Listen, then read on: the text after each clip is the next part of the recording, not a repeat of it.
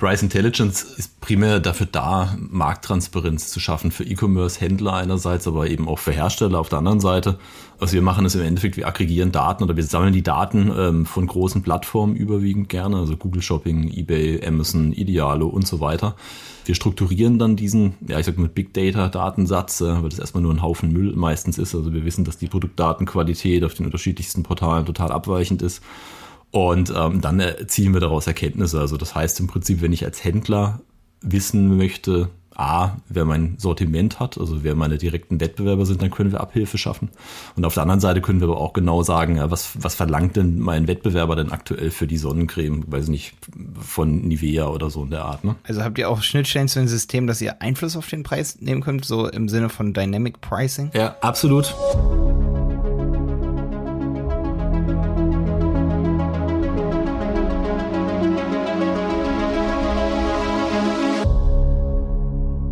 Schön, dass du wieder dabei bist bei einer neuen Handel 4.0 Podcast Folge. Heute mit Sebastian Klump, Geschäftsführer von Price Intelligence und mir, Malte Helmholt. Ja, seitdem ich mal ein Talk von PwC gesehen habe zum Thema Dynamic Pricing, habe ich versucht, das Thema schon echt oft anzugehen mit unseren Kunden. Es ist allerdings oft sehr, sehr schwierig, dort, ich sag mal, Fuß zu fassen, einfach weil die Technik noch nicht so vorhanden ist, äh, wie sie da sein sollte. Das ist bei Price Intelligence ein bisschen anders. Es gibt da gute Schnittstellen und auch große Individuallösungen. Da sprechen wir heute drüber. Ich will gar nicht so viel vorwegnehmen. Aber das Thema hat mich damals, als ich mal so einen Talk darüber gehört habe, extrem angefixt. Ich bin da rausgegangen und habe gesagt, Mensch, es ist natürlich total smart, wenn der Hersteller ganz genau weiß, Sonnencreme wird jetzt gebraucht, also machen wir sie ein bisschen paar Cent teurer, weil sich eben jetzt ein Anbietermarkt zum Nachfragemarkt entwickelt hat. Ne? Ähm, also da gibt es immer so Turns, wo man dann sagen muss, jetzt ist es wieder ein Anbietermarkt. Das bedeutet, äh, der Anbieter hat sozusagen mehr Marktkontrolle, kann den Preis ein bisschen höher setzen, einfach weil und das können ja zum, zum Teil Gründe sein, die völlig berechtigt sind. Da reden wir aber auch heute drüber, über die Akzeptanz im Markt. Es kann ja manchmal echt sein, ey, ein Produkt ist knapp, also muss es ein paar Prozent teurer gemacht werden, wirklich in so einem Mikrobereich und dadurch werden schon höhere Margen gemacht. Also, das hat mich total angefixt, weil es echt logisch ist, dass ein Unternehmen durch solche Maßnahmen 20 Prozent mehr Marge machen kann, aber bis zu 80 Prozent geht's da nach oben. Ich meine, alle von euch kennen ein bisschen so diese Ente. Fluggesellschaften machen das anhand von Geräten, wie zum Beispiel Wer ein MacBook hat, der bekommt direkt einen teureren Preis. Das ist allerdings nicht immer so, kann aber natürlich sein. Aber wer da sich schon mit, mal mit beschäftigt hat und so ein bisschen diese Geschichten kennt und sagt, boah, das ist aber spannend, dass sich Preise so verändern, ist natürlich super interessant für alle Endkunden von euch auch, die einfach mal so einen, so einen Einblick haben wollen und dann vielleicht auch in so einer Folge hier sehen, boah, es ist ja sogar super, super schwierig, sowas zu implementieren. Also so einfach ist das alles gar nicht. Das bedeutet vieles, was man bisher schon so gehört hat, ähm, über ich sag mal, Airbnb oder, oder äh, ne, so Fluggesellschaften, wie die ihre Preise modifizieren auf Basis von Daten. Vieles davon sind Enten, ähm, also es funktioniert nicht so, wie wir uns das vorstellen, noch nicht so smart, ähm, aber viel davon geht sicherlich schon. Und wen das interessiert als, ich sag mal, Verbraucher, für den ist die Folge hier cool, also für alle kleineren Shops, für die das Tool vielleicht nicht so interessant ist, aber ich frage den Sebastian Klump hier heute von Price Intelligence auch, ähm, für wen das ganz interessant wird. Und ich kann nur so viel vorwegnehmen. Auch Startups von euch sind hier super aufgehoben für diese Folge, weil es gibt natürlich kein cooleres Unternehmen oder kein besser passenderes Unternehmen als so ein Pricing-Tool-Anbieter, auf den man einfach mal zugeht und sagt, ey, könnt ihr uns auch vielleicht bei der initialen Preisfindung helfen? Viele Startups haben das erkannt und kriegen dann eben auch für sowas Individualangebote, sodass erstmal ein Price Monitoring vor Preis oder vor Markteinführung stattfindet und deswegen, wir sehen schon, das ist ein 360-Grad-Thema. Wir reden heute über Akzeptanz, aber auch darüber, wie sich Märkte während Corona entwickelt haben. Ist natürlich immer interessant, jemanden zu fragen, der wirklich Preise auf dem Plan hat von Masken, von Hygieneartikeln, von ähm, aber auch von anderen Sachen wie Hanteln oder eben irgendwelche Bauchbeine-Po-Maschinen. Ne? Ähm, das ist super interessant, deswegen ist es hier heute ein sehr lebendiger Talk. Es war sehr, sehr entspannt mit Sebastian zu reden. Das merkt man sicherlich auch in der Folge. Deswegen anhören und jetzt geht's los. So, also ich habe hier heute den Sebastian und ich finde als erstes mal spannend, Sebastian, seit wann beschäftigst du dich mit E-Commerce und wie bist du dazu gekommen? E-Commerce ungefähr 2000, würde ich sagen. Ein bisschen später, vielleicht 2001, 2002 oder sowas ging es los bei mir. Ähm, privates Umfeld, immer schon sehr, sehr viel mit IT zu tun gehabt, viel mit Werbung zu tun gehabt. Deswegen, ja, wir haben die ersten Webseiten für irgendwelche irgendwelche kleinen Unternehmen oder sowas gebaut. Ich und ein Kumpel zusammen auch schon während dem Studium. Bin dann in einer Werbeagentur gewesen und so hat sich das ergeben, dass wir schon die ersten Online-Shops damals hochgefahren haben. Ich habe gerade vorhin noch mal ganz kurz überlegt vor der Folge, wann ich eigentlich tatsächlich das erste Mal im Internet so richtig wahrgenommen habe, gekauft habe. Und das erste große war, ich glaube so 99 war das bei eBay also relativ kurz nach der Eröffnung für meine Eltern eine Kaffeemaschine, ein Vollkaffeemaschinenautomat. Die haben gezittert ohne Ende, weil wir da 1000 Mark oder so damals ja irgendwie übers Internet überweisen mussten. Geil. Und, und so, so, also ich habe sehr, sehr früh irgendwie mit E-Commerce begonnen. Von daher sind das jetzt echt wirklich gut 20 Jahre. Und ähm, in, der, in, der, in der Werbeagentur haben wir das ganze dann Thema halt vorangetrieben, halt für viele Unternehmen aufgebaut war dann ähm, nächste Stufe bei United Internet Media. Das ist äh, von der 1 und 1 äh, eine Tochter, die sich ähm, um die Werbeplatzvermarktung auf web.de und, und GMX und so weiter ähm, gekümmert hat oder auch immer noch kümmert.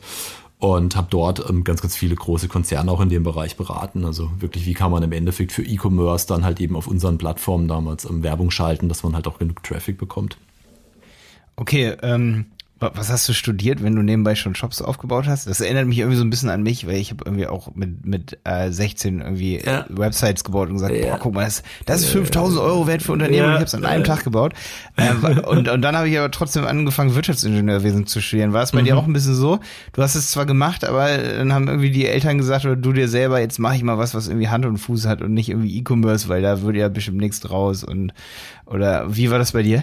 Ja, im Prinzip war das schon ähnlich. Also IT, wie gesagt, ganz, ganz früh. Wir haben schon Vorträge gehalten, Computerkurse gegeben, Sachen repariert und sowas. Ne? Webseiten kamen dann so einen Ticken später.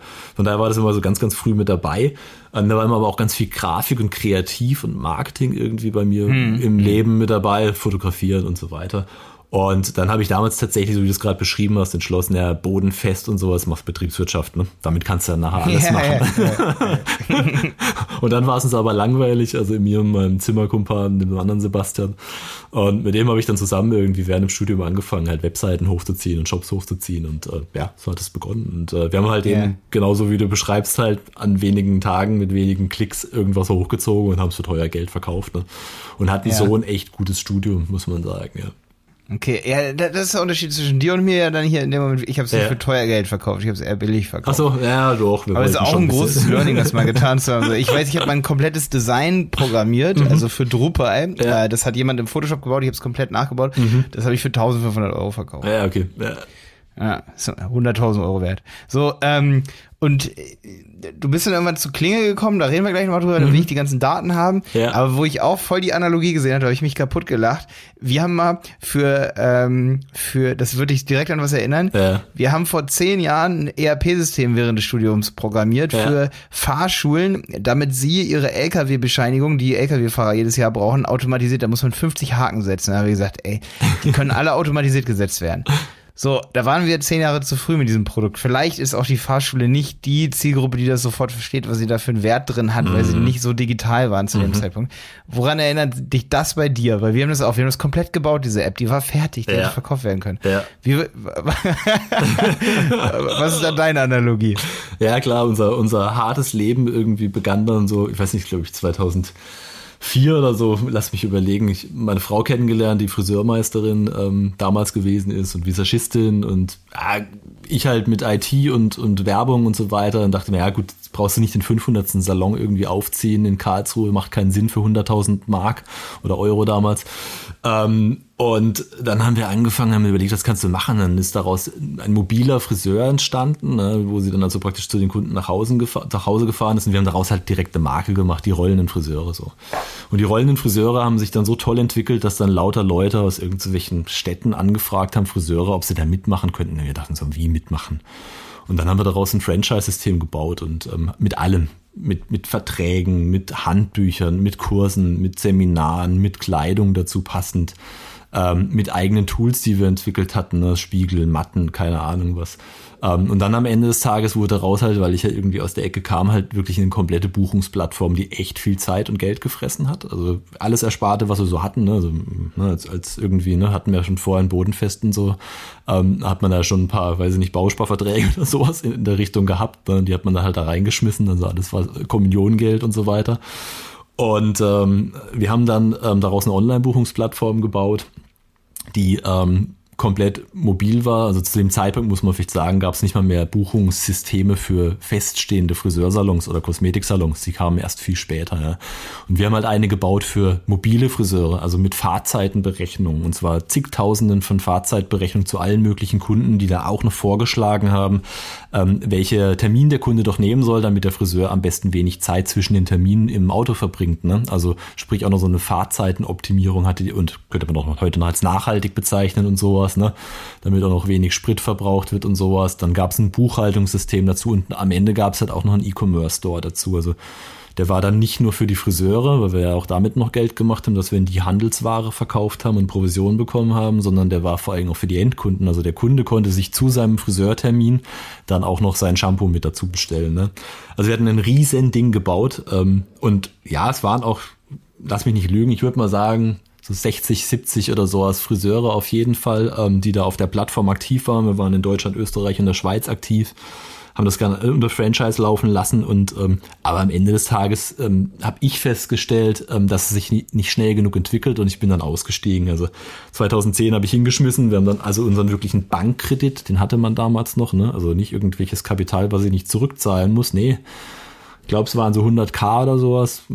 Es gab dann auch noch große Firmen, die in, in, in, uns investiert hatten. Die haben da auch noch ordentlich Kohle versenkt, die ich namentlich nicht erwähnen darf, weil sie es nicht wollten zu dem Zeitpunkt.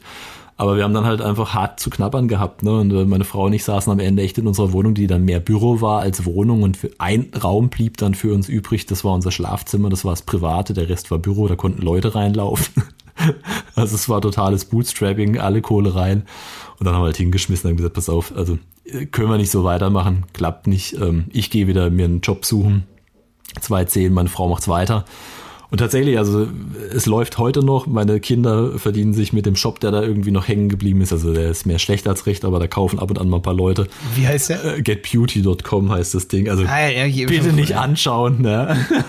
aber doch, doch, doch, doch, Meine Kinder und meine Frau äh, machen da als noch ein bisschen dran rum und ist ganz witzig, weil also meine Kinder haben dann gesagt, sie wollen das Ding du behalten. Du musst dazu stehen, Sebastian. Also nicht sagen, nicht anschauen. Sieht Ach so, ja, ja, du hast recht. Natürlich verstehen das. Äh, so viel gelernt, gar keine Frage. Aber die Kinder, die Kinder ähm, verdienen da tatsächlich noch ihr Geld mit, das ist ganz witzig. Du weißt, dass die da wahrscheinlich eitel mit sind, oder wie? Ja, ja genau. Shopware Shop. Shopware Shop. Soli solide aus. Ja, ja.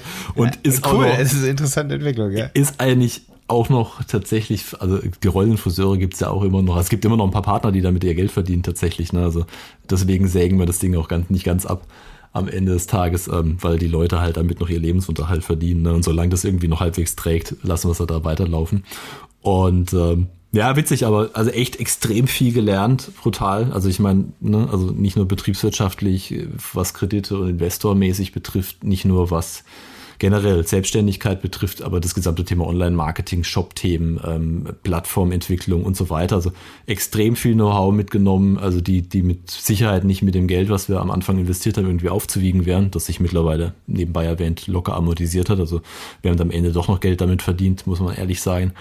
Ähm, und das hat sich auf jeden Fall gerechnet für uns, ähm, sondern halt einfach auch wirklich das, das Wissen und Know-how, was ich mitgenommen habe, was ich dann später dann eben ab 2010 dann wirklich bei der Klingelgruppe in dem Versandhändler extrem gut einbringen konnte, ne, weshalb ich dort dann auch den Job bekommen habe. Ja, das ist eine, eine extrem gute, ein extrem guter Tipp jetzt hier an der Stelle für alle, die eine richtig gute Idee haben, wie ihr denn damals hattet, ne? Ja. Du brauchst erst die Investoren, auch wenn du dann mal zum Teil vielleicht, vielleicht ein bisschen Risiko gehst mhm. und ein bisschen Geld versenkst, mhm. aber du brauchst erst die Investoren und dann die App. Das war unser Nachteil. Wir hatten nur die App, aber noch keine okay. Investoren. Ja. Das heißt, du hast weder Marketing noch ja. irgendwie Markenbekanntheit, du hast nur die App und du merkst, du musst auf einmal selber zu Friseur, äh, zu Fahrschulen hinlaufen. Ja. Da hast du gar keine Chance, selbst wenn du eine richtig mhm. geile Idee hast. Und da merkst du, es ist gar nicht die Pro äh, Idee Umsetzung, wo du dich als Gründer oder als Shopgründer auch ja. dann irgendwie, irgendwie sagen musst, ich fange jetzt an, den Shop zu bauen, sondern du musst zum Teil vielleicht ein bisschen was haben, aber mhm. Dennoch dich dann sofort um Investoren und gar nicht um Kunden irgendwie kümmern. Absolut. Wenn, äh, ne? Bin voll bei ich meine, es, es, gibt sicherlich auch Ide Ideen, mhm. die, die können so schnell viral gehen, ja. äh, aber, aber nichts, was irgendwie in so einem Handwerksding ja. ist, so, ne? Fahrschulen, Friseure, da, da geht nichts viral da draußen. Nee. Und dann sagt er so, hey, die haben das auch, das nehme ich jetzt auch so. Das Keine Chance. Nicht, oder? Zu dem Zeitpunkt erst recht ja. nicht, muss man dazu sagen. Aber wirklich auch da, das. Heute vielleicht schneller. Heute, heute, heute, schneller. heute wird Ja, ja, definitiv. Also heute ist wieder was ganz anderes, weil dort ist, ist der Markt schon anders mittlerweile aufgestellt. Die Leute sind viel, viel interessiert fokussierter und so weiter. Aber echt wirklich das, mit das größte Learning ist tatsächlich äh, niemals zu viel fertig entwickeln, sondern halt echt ein MVP zu haben, damit rauszugehen, das Ding zu vermarkten und einfach loszulegen. Ja, irgendeiner kauft es hm. trotzdem und ähm, dann entwickelt sich das ganze Thema durch. Ja.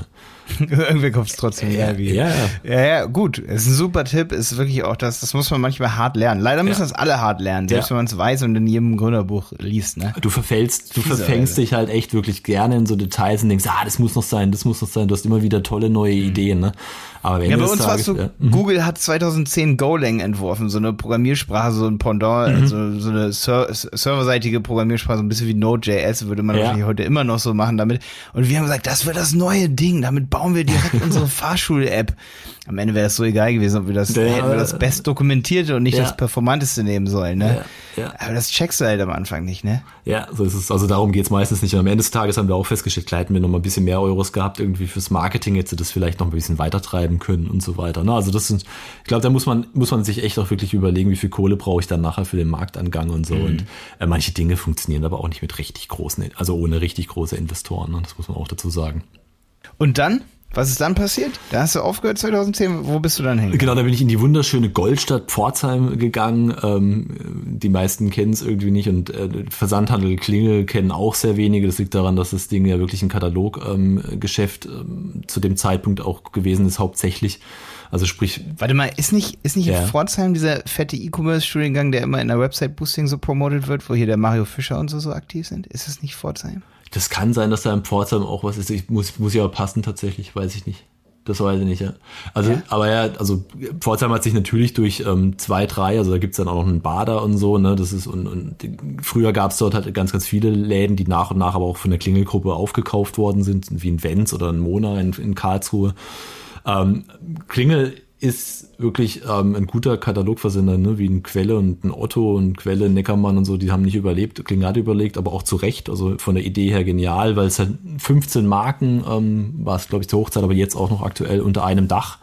Also Dinge, die man äh, vielleicht kennt, wie Impressionen, Happy Size und sowas in der Richtung und dann halt aber auch wirklich äh, die wahrscheinlich jetzt für die Zielgruppe ähm, nicht bekannt sind, weil halt einfach 70 plus die Zielgruppe ist und in der Regel weiblich so. Viel Fashion, viel Eigenmarken, aber halt eben auch ganz, ganz viele Heimwaren, Heimtextilien und so weiter, ähm, Küchenutensilien, solche Artikel sind auch dabei, Consumer Electronics auch dabei. Und zu dem Zeitpunkt, als ich dort angefangen habe, 2010, waren es, glaube ich, drei oder vier Personen ähm, im sogenannten E-Business, hieß es damals noch, ne, das heutige E-Commerce. Und ähm, war alles in der IT irgendwie natürlich irgendwie gesettelt, weil, weil, ja, sowas machte man halt, wenn dann nur in der IT. Und wir haben das Ding dann irgendwie hochgezogen. Also wir sind dann auf 70 Online-Shops irgendwie im Peak gewesen, ähm, in elf Ländern mit neun Sprachen, ähm, 3,5 bis 4 Millionen Artikel, also richtig, richtig Holz. Und äh, da muss man auch dazu wissen, dass da auch viel Cross-Selling war. Also im Prinzip war einer der Artikel dann auch oftmals bei 13 Marken aktiv von den 15, so nach dem Motto. Das heißt, die haben sich dann nochmal hoch ähm, multipliziert, die Datenmengen. Und das war das Faszinierendste eigentlich überhaupt daran. Also wie wir es geschafft haben, 70 Online-Shops Tag für Tag mit Daten zu versorgen, mit so vielen Millionen Artikeln, die zu übersetzen, die mit Bildern zu versehen, die pflegen zu lassen ähm, ähm, solche Dinge, ne, die dann halt am Ende des Tages an den Mann zu bringen. Und da war halt Brachland. Also man konnte dort wirklich mit Facebook beginnen, Social Media, man hat dort keine Online-Marketing-Themen großartig gehabt und wir haben halt wirklich von vorne alles angefangen zu bauen. Und ähm, das hat sich in den zehn Jahren, neun Jahren, die ich da war, ähm, extrem weiterentwickelt. Es gibt dann äh, Dependancen in, in Berlin, die sich hauptsächlich ums Online-Marketing kümmern. Es gibt 300, 400 ähm, Entwickler ungefähr dann am Ende, wo, wir, wo ich rausgegangen bin. Also richtig, richtig IT-fokussiertes Thema und, ähm, und sehr, sehr, sehr stark datengetrieben. Also bis zum Ende haben wir dann einen eigenen Job dann nochmal hochgezogen gehabt ähm, mit sehr, sehr vielen Entwicklern, also wirklich von Scratch, ähm, weil es halt bei der Datenmenge und bei den verschiedenen Marken und diesen Spezialitäten, die da sind, dann halt auch wirklich notwendig war, weil da ging nicht mehr out of the box. Also out of the box ich habe drei Shop-Migrationen mitgemacht dort. Also mit so vielen Mandanten kann man sich vorstellen, nette Herausforderung. Einmal von der Diconium, ähm, damals DMC, heutige VW-Tochter, die haben ein eigenes Shop-System gehabt, ähm, auf Typo 3-Basis irgendwie, so ein Plugin, ganz abgefahren. Dann hat man am Ende 70 Mandanten, die alle einzeln zu warten waren, also richtig übel. haben wir dann abgeschafft gegen Webs for Commerce von der IBM, bis dann am Ende dann im Endeffekt halt eben der eigene Shop. Also zwischendrin waren Magento nochmal ein bisschen Shopware bei kleineren Marken, auch haben wir auch gemacht. Also da haben wir alles durchgemacht ähm, IT-seitig. Und ähm, ich habe dann am Ende so ein, ein, ein, Team hochgezogen rund um das Thema Produktdatenorganisation. Also, wir haben uns um das Thema Produktinformationsmanagement hauptsächlich gekümmert, haben dort ein PIM-System eingeführt von, von Informatiker zu dem Zeitpunkt. Ähm, und haben dann halt eben 300 Menschen ähm, erklärt, dass sie jetzt ähm, drei, vier, fünf Millionen Artikel von Hand pflegen müssen, weil es davor halt im Katalog halt meistens nur einen langen Text gab ja, und vielleicht noch eine Farbe und eine Größe, aber viel, viel mehr Attribute und Werte gab es halt einfach nicht. Und dann haben wir halt angefangen, halt wirklich Attributsets zu bauen für 4000 Kategorien äh, von der Bluse halt bis zum Toaster und Eierpiekse alles beschrieben mit 30 bis 40 Merkmalen und wirklich strukturierte Datensätze, die man dann nachher aber halt eben auch für KI-Themen benutzen konnte. Ne? Mhm. Also, aber warte mal ganz kurz, du, du warst der vierte Mitarbeiter in der Klingelgruppe oder was? Nee, nicht in der Klingelgruppe. nee, Im E-Commerce-Bereich. E Im, im E-Commerce-Bereich. Ja, ja, genau. Okay, okay, nee, nee, okay. weil, weil die sind jetzt 3000 oder so. Ne? Ja, ja, zweieinhalb bis 3000. Wie groß sowas. waren die dann, als du da hingegangen bist, die gesamte Gruppe? Ich denke, das weißt waren schon das so 2000 um den Dreh rum auf jeden Fall. Fall, wenn nicht sogar ja. ein bisschen mehr. Also das war ja meistens so zwischen 2.000 und 3.000 um den Schnitt rum. Ja. Ah, okay, okay. Aber in der E-Commerce Mhm. E-Commerce war damals halt wirklich, also okay. da gab es ganz viele Einkäufer, ganz viele Modemenschen, ja. ne? das war so das Thema. Ähm, aber E-Commerce war halt so ein Anhängsel zu dem Zeitpunkt. Ne? Das hat man halt mit dem Katalog gemacht und alles, was aus dem Katalog hinten rausgeputzelt ist, sozusagen, wurde für E-Commerce verwendet. Also das heißt, mhm. die Katalogtexte wurden dann irgendwie aus einem Printkatalog wieder rausgezogen in den Online-Shop. Also es war anfänglich echt mühsam. Die Bilder wurden aus Print rausgezogen in den Online-Shop. Dann gab es dann halt wirklich keine Freisteller. Das war alles nur noch, also Bilder mit, mit Damen, die dann halt im Ambiente standen. Also halt irgendwie Sizwe-Insel, so nach dem Motto, ne? Und ähm, mhm. was halt auch, als wir dann auf Amazon gegangen sind, als erstes halt zum Problem geführt hat, weil Amazon uns gestoppt hat oder halt den Account gekillt hat, weil wir halt keine freigestellten Bilder hatten. Ne? Also als wir das erste Mal versucht haben, das zu machen. Ne? Ähm, Krass, ja. Und so Dinge mussten wir halt lernen. Da musst du halt vorstellen, dass du halt dann drei, vier, fünf Millionen Artikel und mal fünf Bilder oder sowas, sage ich jetzt mal im Schnitt, halt dann freistellen musstest, der. Ähm, und wir uns halt überlegt haben, wie kriegen wir das algorithmisch oder von Hand in irgendwelchen Ländern oder sowas halt geregelt. Ne? Und ähm, ja, wir hatten viele Firmenmigrationen, hochspannend, echt, wo viele Firmen gekauft worden sind, wie, wie eine Schneidergruppe mit Impressionen. Schneiderversand kennt vielleicht der ein oder andere mit, mit den Kugelschreibern und, und Gimmicks, die bedruckt werden können und so.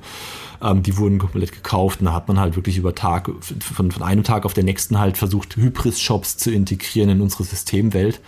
Ähm, weil die, das Motto war immer, nicht jede eigenständige Marke hat eigene Systeme, sondern es gab immer eine Systemwelt für alle, was auch absolut richtige Entscheidung ist, egal ob man so viele verschiedene Marken hat, mit unterschiedlichen Markenerscheinungen natürlich, ne, also unterschiedlichen Texten, unterschiedlichen Bildern, obwohl derselbe Artikel vielleicht bei einer anderen Marke auch verkauft wurde, muss das halt für die Marke passend sein.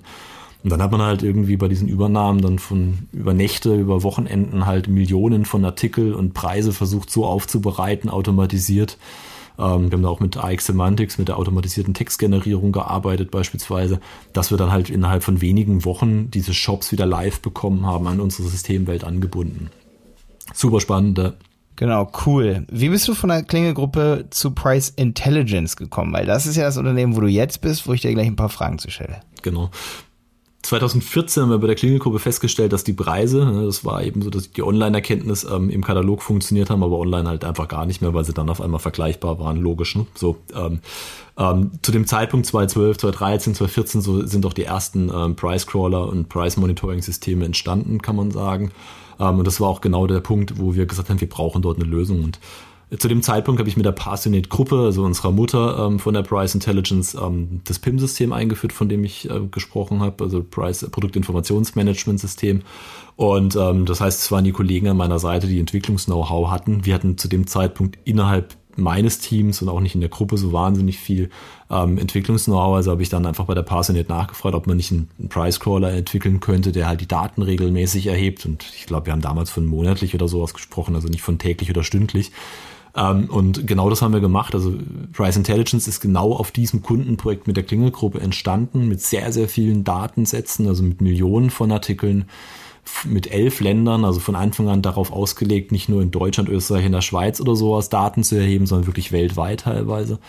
Ähm, und wir haben dann diesen Crawler gebaut und das war viele harte Nächte, weil ähm, wer sich damit auskennt mit dem Thema, der weiß, dass jetzt ein Google Shopping und Co.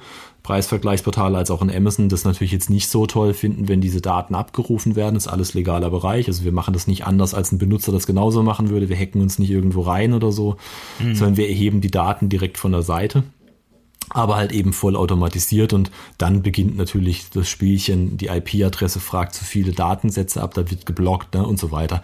Das heißt, wir haben uns da wirklich über Monate lang am Anfang echt hart reingekniet und äh, gemeinsam mit der Parsonate haben diesen, diesen Crawler gebaut und genauso ist Price Intelligence entstanden und ähm, ich habe 2019, also weil ich dann eben natürlich Price Intelligence in der Klingelgruppe ähm, durchaus auch mit betreut habe und benutzt habe, ähm, jahrelang ähm, habe ich 2019 dann ähm, im Endeffekt die Möglichkeit gesehen, dort als Geschäftsführer einzusteigen, weil Price Intelligence entschieden hat, 2018, obwohl schon profitabel, 2017 nochmal voll in die Investition zu gehen und auch nochmal voll in die Skalierung zu gehen. Also das heißt, nochmal den nächsten Step zu machen ähm, einen Investor mit an Bord geholt hat. Engelhardt, Kaup und Kiefer aus Stuttgart, ähm, sehr bodenständig, kein Frühphaseninvestor, sondern eher Scale-Up-Investor, ähm, auch langfristig orientiert. Ähm, und dann habe ich 2019 im Endeffekt die Möglichkeit ergriffen und gesagt, ja, okay, cool, neues Thema nach gut neun Jahren Konzernen, vielen verschiedenen Stationen, tollen Sachen, war trotzdem der Moment gekommen, wo ich gesagt habe, ich möchte noch mal raus, irgendwie so ein bisschen mehr Selbstständigkeit bisschen kleiner, wo ich wirklich alles machen kann, was ich will. Links und rechts keine Grenze. Ja, wie viele Leute seid ihr? Also wir sind jetzt mittlerweile um die 25 Personen äh, plus Gruppe, muss man dazu sagen, weil wir natürlich mhm. viele Querschnittsservices benutzen von Marketing über HR, über Controlling, äh, Fuhrpark und solche Dinge. Ne? Die kommen dann nochmal von der Parsonate mit rein, von daher sind immer noch so ein paar mehr, aber so um den Schnitt rum kann man schon sagen. Für alle, die jetzt hören, du hast mir ja schon buchstabiert, aber Passionate, ja. schreibt man wie? P-A-R S-I-O-N-A-T-E. Okay, just for the record hier. das ist immer so ein Podcast, ne? als ja. du mir das erste Mal gesagt hast, muss ich auch erstmal noch mal kurz googeln, ja. auch schon mal irgendwie gehört, ne? Ja. Aber ähm, genau, dass ihr das googeln könnt, wo, wo man das einzuordnen hat. Ja, ja Parsonet macht viel Stammdatenmanagement, also wirklich Daten, äh, Data Analytics, Data Strategy, also wirklich sich auf Daten fokussiert. Das ist unsere DNA. Viele Artikelstammdaten natürlich, aber auch Kundendaten und so weiter. Also dort geht dann auch die Reise auch in Richtung Customer Experience, Richtung AI, ganz viele Data Science Projekte, die wir gerade mit großen Firmen am Laufen haben weltweit. Ist auch Gartner gelistet, also einer der großen Analysten weltweit. Ähm, und ähm, ja, in der Gruppe mit der Price Intelligence in Kombination, wie gesagt, so 25 Personen. Und wir haben jetzt eben im Endeffekt durch den Investor auch beschlossen, dann entsprechend nochmal Vollgas zu geben. Das heißt, wir investieren massiv ähm, nicht nur in Sales und in Marketing logischerweise, sondern auch ganz stark in Produktweiterentwicklung ähm, neben dem Price Monitoring, was ich äh, beschrieben habe, und dem automatischen Repricing, also die Dinge, ähm, die wir in der Software schon seit vielen Jahren machen und haben, wo wir auch wirklich gut sind in Plattformen, ganz, ganz großen Datenmengen auf Enterprise-Niveau. Also wir haben unter anderem einen Euronics, einen Thomas Saab und Tommy Hilfiger, also sehr große Händler, wirklich sehr, sehr große Händler in Deutschland, Österreich, in der Schweiz, auch mittlerweile weltweit, ähm, aber auch Hersteller ähm, monitoren wir halt eben auch Marktdatenentwicklung. Ne? Also das heißt nicht nur Preise, wie es vom Namen her man denken könnte. Ja, da frage ich dich jetzt gleich ein paar Fragen auf jeden okay. Fall zu. Zum Thema Versandkosten, zum Thema Preise. Ähm, was ihr da für einen Überblick habt, dann mhm. legen wir jetzt los. Okay. Also Sebastian, meine erste Frage ist, und die ist privat, die kommt von Simon. und zwar, der schneidet diesen Podcast hier und ist äh, hier in meinem Team. Wir sind ja gerade remote arbeiten auf Lanzarote ähm, also mit dem ganzen Teil vom Team. Ähm, haben wir uns natürlich trotzdem gekümmert, hört man hier hoffentlich, dass wir hier auch gute Technik haben, um so einen Podcast aufzunehmen. Absolut. Und der Simon hat direkt hier eben noch beim Frühstück gesagt, frag den Sebastian, jetzt kommt's, wie bereite ich mich optimal auf einen Halbmarathon vor? Geile Frage, Simon. Also gar nicht. Absolut einfach gar nicht. Einfach machen. Einfach machen. Einfach machen, tatsächlich. Ohne Proben ganz nach oben, sagt ein Kollege von mir immer. okay, weil, also für alle Zuhörer hier, ihr denkt jetzt, ich habe mich stundenlang mit Sebastian unterhalten. Nein, ich habe mir von dir, weil ich äh, schon im Vorgespräch das Gefühl hatte, dass du einiges über E-Commerce erzählen kannst, äh, weil du da um die 20 Jahre Erfahrung hast, ne? Knapp, ja. Ähm, um, und da habe ich mir natürlich noch mal eine andere Podcast-Folge auch mhm. von dir angehört, weil du mir auch in meinem Fragenkatalog beantwortet hast, du hast schon zwei, drei Podcast-Folgen auch. Ist nicht deine erste hier, ist nicht dein Debüt. Ist tatsächlich. Da habe ich das ja. mit dem, genau, und da war der Smalltalk am Anfang auch der Halbmarathon, da habe ich das Simon erzählt. Da dachte ich, geil, das, da will ich direkt wissen, was mache ich? Aber gut, die Antwort war jetzt nicht so ergiebig. Das nee, werden wir jetzt nee, tut mir leid. Also ich kann noch den Tipp geben, dass man da durchaus vielleicht mit Pelleten oder sowas noch zusätzlich übt, äh, aber sonst äh, mehr war nicht. Ich spontan losgerannt und dann war das Wetter so geil und dann waren es plötzlich 21,1 Kilometer. Aber bist du sonst mega sportlich oder wie? Ich bin, was sportlich? Nee, ich gehe einmal die Woche oder zweimal die Woche gehe ich joggen. Das ist so der Standard irgendwie einmal durch den Wald, meine 10, 11 Kilometer. Äh, die brauche ich, um mich irgendwie wieder zu fokussieren und so ein bisschen rauszukommen, Gedanken abzuschalten. Und ja, ansonsten mache ich halt irgendwie mal ab und zu Krafttraining. Ne? Ein bisschen sollte man für den Rücken tun. In meinem Alter ist das ja nötig so langsam. Ne? Bei 20 Jahren E-Commerce-Erfahrung. Ja, da kann man keine man, äh, 18 mehr sein. Nee, da hat man einiges auf dem Buckel. äh, du kannst mir bestimmt sagen, weil wir, wir, wir zerschmelzen hier, ich habe es ja eben schon mhm. gesagt. Also ich gehe, die Sonne ist hier einfach anders. Äh, das verstehen die in Deutschland nicht. Die lachen uns aus und sagen, ey, wir haben hier 26 Grad, ihr habt 24 Grad. Äh, und dann freuen die sich total, das ist die andere Hälfte des Teams, ne? Und ich sag aber, ey, ich gehe hier wirklich, das hast du in Deutschland nicht, du hast hier einen anderen Sonnenstand, ich gehe an den Pool, bin vier Minuten da und weiß, ich bin nur noch vier Minuten da, trotzdem fange ich nach vier Minuten an, mich einzucremen, weil mhm. das einfach so brettert. Mhm. Und da jetzt meine Frage an dich, Sebastian, wie kriege ich denn die billigste Sonnencreme als Verbraucher? die billigste Sonnencreme, das ist eine gute Frage. Ja, die, also die Frage, das ist ob die, Einstandsfrage. Ob, ob, die billig sein sollte, weiß ich nicht so recht. Ne? Aber ich glaube, bei der Sonnencreme, Sonnencreme würde ich echt ins, in den Portemonnaie tief greifen greifen. Nee, Spaß beiseite, du kannst, meiner Meinung nach, äh, wissen wir alle irgendwie über Idealo, Preisvergleichsportale, Google Shopping, was auch immer gehen. MyDeals äh, mag ich auch irgendwie gerne, ja, da gibt's auch ab und zu mal ein Schnäppchen zu bekommen. Aber ich glaube, der Ansatz, ähm, Preise zu vergleichen, macht durchaus Sinn, wie wir wissen. Ja. Absolut, ja. Ähm, da kann ich ja nicht nur als Verbraucher was sparen, aber ich habe auch als Anbieter oder als Online-Shop, als Marke habe ich äh, deutlich höhere Margen, ne? wenn ich ähm, wenn ich dynamisches Pricing implementiere und mhm. auch die Preise des Marktes überwache. Mhm. Kannst du da jetzt mal erzählen, was ist deine aktuelle Sache, wo, wo du bist Geschäftsführer von Price Intelligence? Mhm. Was machst du da und was macht das Tool? Also Genau. War jetzt vielleicht schon ein bisschen viel auf einmal gefragt. Erstmal, was macht das Tool? Was macht das Tool? Price Intelligence ähm, ist primär dafür da, Markttransparenz zu schaffen für, für E-Commerce-Händler einerseits, aber eben auch für, für Hersteller auf der anderen Seite. Ähm, was wir machen, ist im Endeffekt, wir aggregieren Daten oder wir sammeln erstmal Daten im Internet vollautomatisiert eben zu Produkten. Also wir haben uns dort auf den, auf den Retail ähm, klar fokussiert, sammeln die Daten ähm, von großen Plattformen überwiegend gerne, also Google Shopping, eBay, Amazon, Idealo und so weiter ähm, aber auch von Wettbewerbsseiten auf Wunsch, von also direkten Wettbewerbern der verschiedenen E-Commerce-Händler. Ähm, wir, wir, strukturieren dann diesen, ja ich sag mal Big Data-Datensatz, äh, weil das erstmal nur ein Haufen Müll meistens ist. Also wir wissen, dass die Produktdatenqualität auf den unterschiedlichsten Portalen total abweichend ist.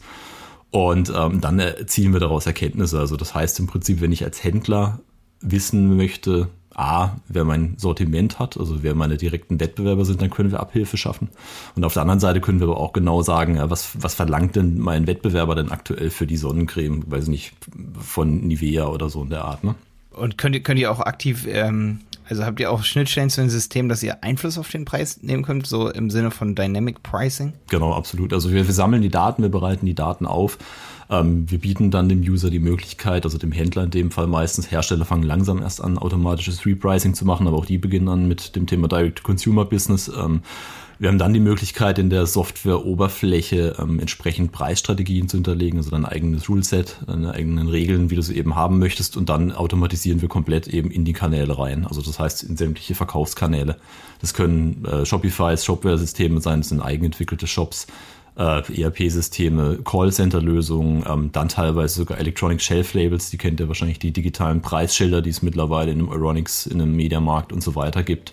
Ähm, oder halt eben auch die Marktplätze, ne? Amazon, ähm, mhm. Salando mittlerweile, About You etc.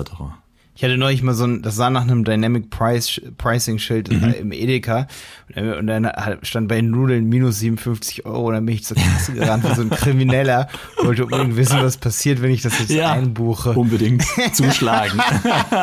ich dachte so, alles eingescannt und am Ende diese Nudeln. Genial. Hab so richtig gedacht, so, ey, ich bin weg hier, das glaubt ihr nicht. Einmal komplett ich, umsonst eingekauft. Das, ich habe mir das richtig vorgenommen, dass ich da jetzt den Betrüger raushängen lasse. Einfach weil ich so geil fand, auch so fürs Business so das zu erzählen. Das hätte ja, ich für immer in Erinnerung gehalten. Ja.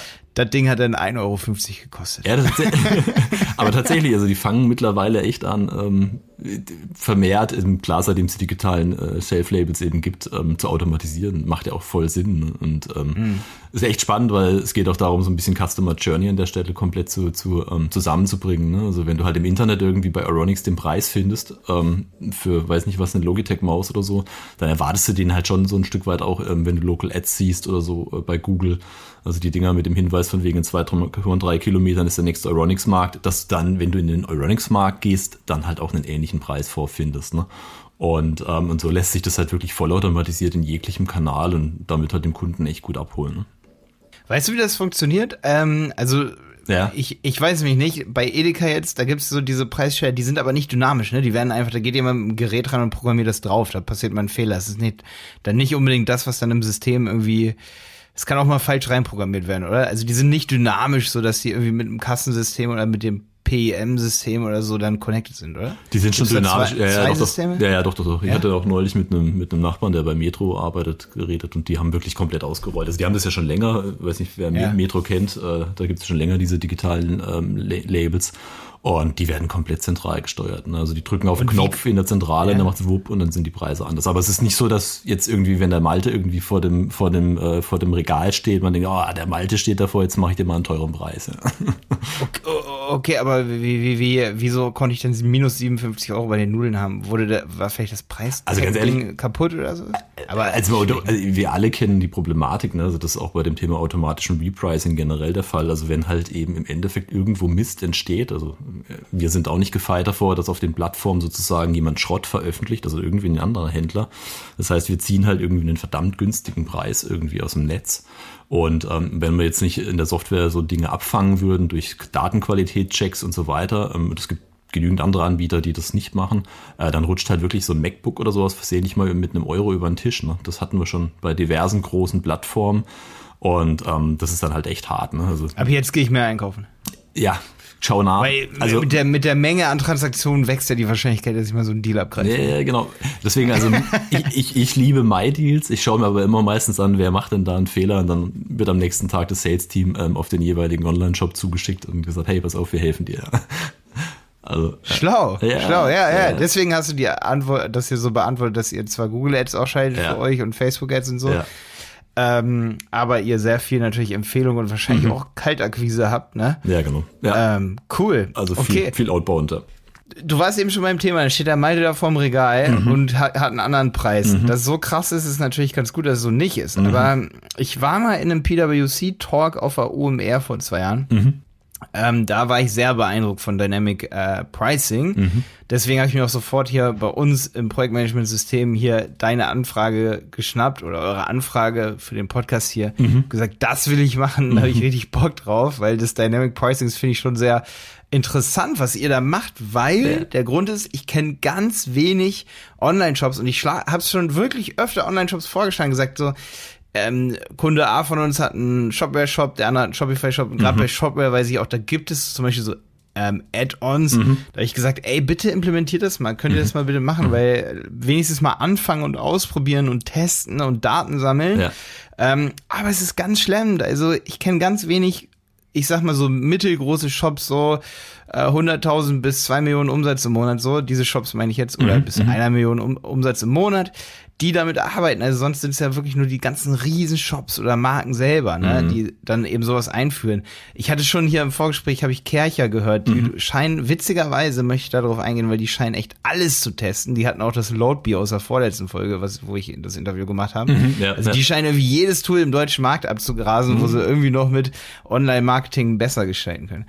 Ähm, meine Frage ist aber, weil ich war davon so gefasst von dieser Idee, dass wenn jetzt die Sonne auch mal in Deutschland rauskommt und nicht nur hier bei mir, dass dann ja Sonnencreme zum Beispiel mehr gekauft wird. Mhm. Und da könnte ich dann ja wirklich, weil da ist dann natürlich, da haben wir dann natürlich einen Anbietermarkt, mhm. ne? Ja. Das bedeutet, es gibt äh, weniger weniger Produkte eigentlich als Nachfrage, mhm. wenn man so. Mhm. Wahrscheinlich nicht weniger, mhm. aber man könnte sagen, ey, es ist ein rares Gut, so wie bei Hygieneartikel wahrscheinlich ja. im Anfang von Corona, können wir nachher auch noch drüber reden. Ja.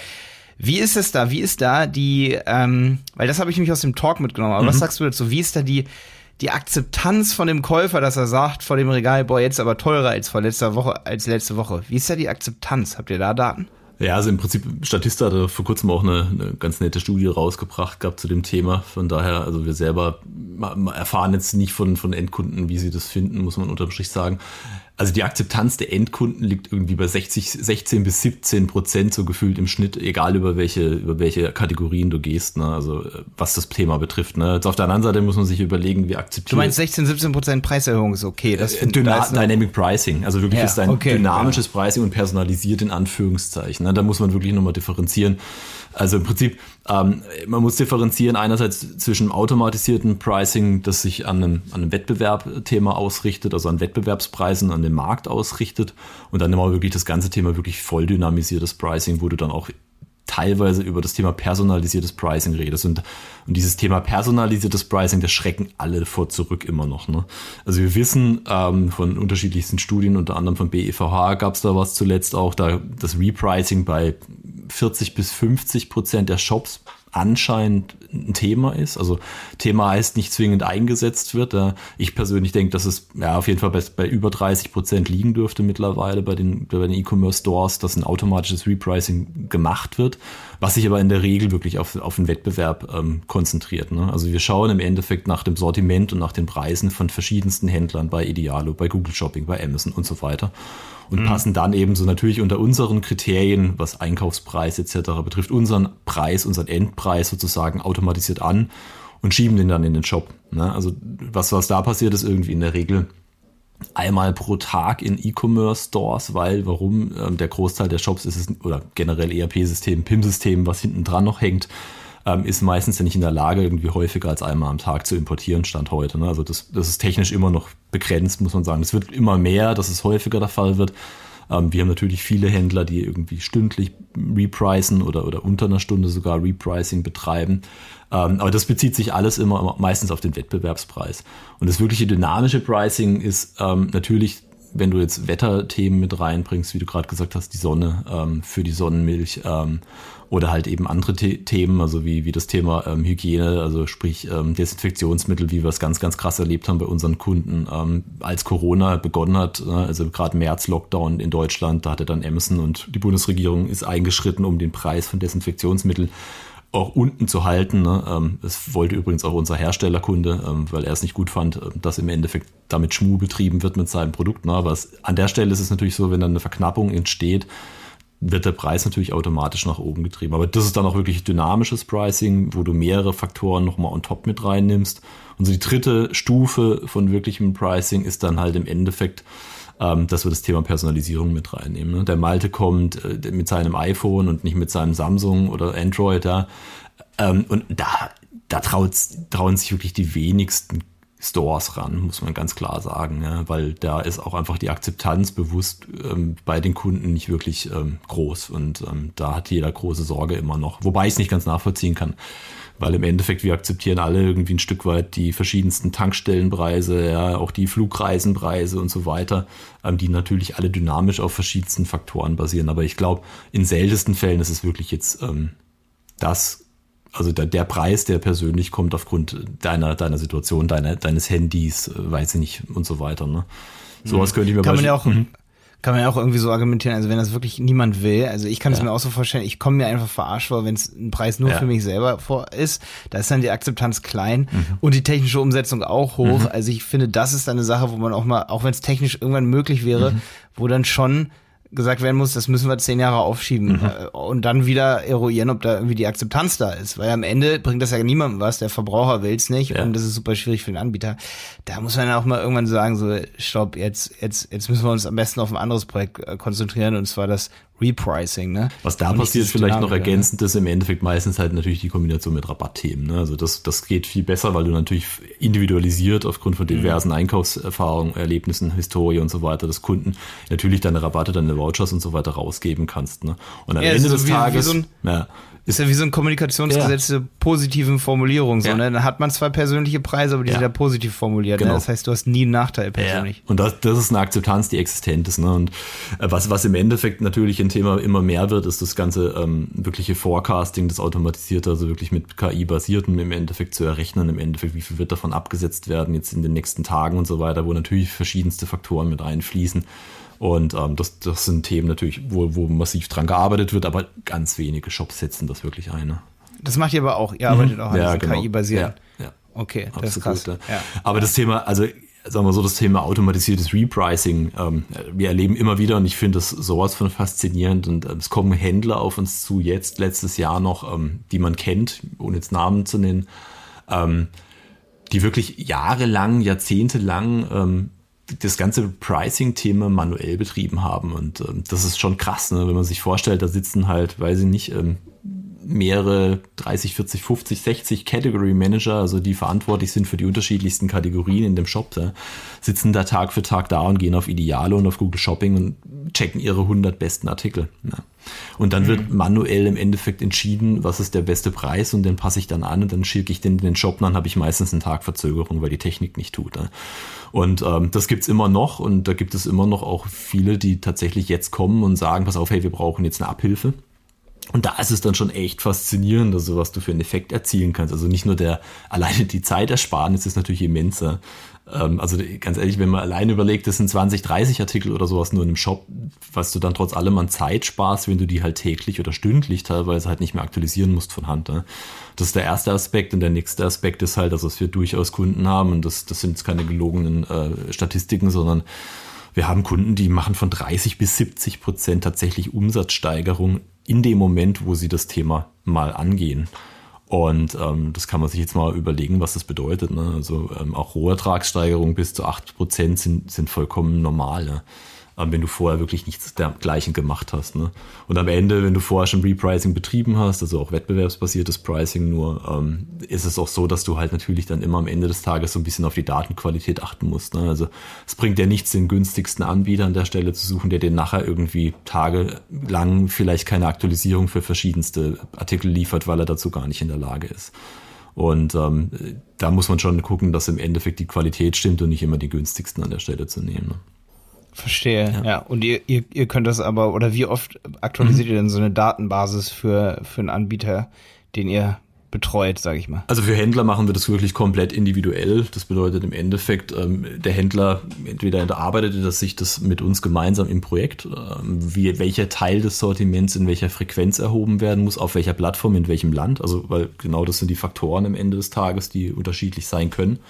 Das heißt, ähm, also kann ja sein, dass sich irgendwie der Artikel irgendwie auf Google Shopping irgendwie nicht so oft ändert, aber auf Ideale umso häufiger oder auf Amazon. Und ähm, wir erarbeiten gemeinsam dann eben genau das und sagen, pass auf, ähm, den musst du wirklich stündlich erheben, neu erheben, weil sich dort so eine Dynamik abzeichnet. Aber wir haben immer so ein Lieblingsbeispiel, die, die pinke Hose in XXL, ja, irgendwie die Arbeitshose oder so.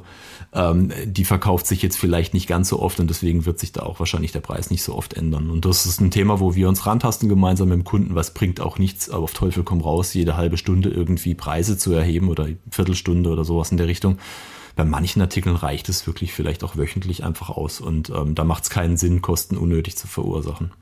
Aber es gibt viele, viele Kunden, also gerade auch im, im Pharmabereich, also im Apothekenbereich, hochspannend.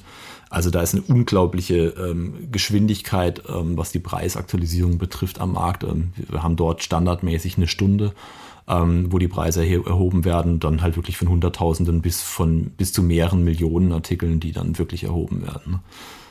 Da ist ein mhm. richtig mhm. krasser Kampf. Aber du musst dann in der Lage sein, natürlich als Shop und als, als Händler an der Stelle, das in den Shop zu transportieren oder halt eben in die Verkaufskanäle entsprechend schnell zu transportieren. Ne?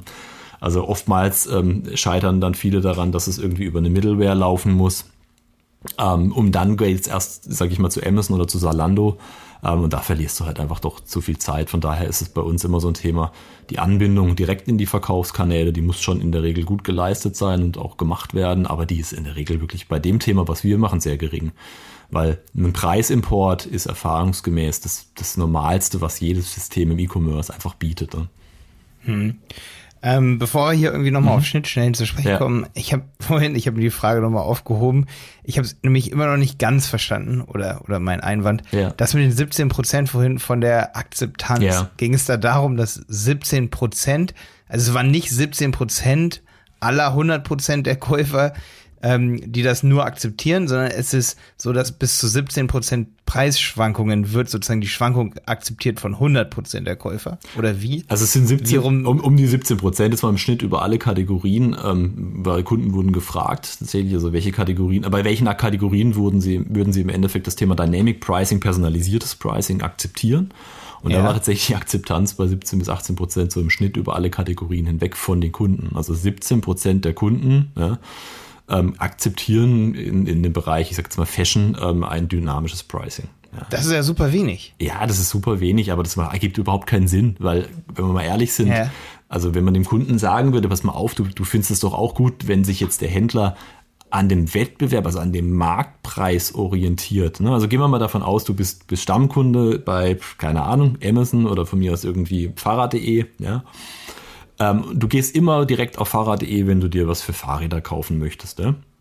Jetzt hm. wäre es doch für dich irgendwie äh, echt blöd, wenn, wenn der, der Fahrradschlauch von Schwalbe, keine Ahnung, ja, irgendwie ähm, 5 Euro oder 10 Euro über dem Marktpreis liegen würde. Ja, nur weil du sagst nach dem Motto, mein, mein Händler darf bitte kein Dynamic Pricing machen.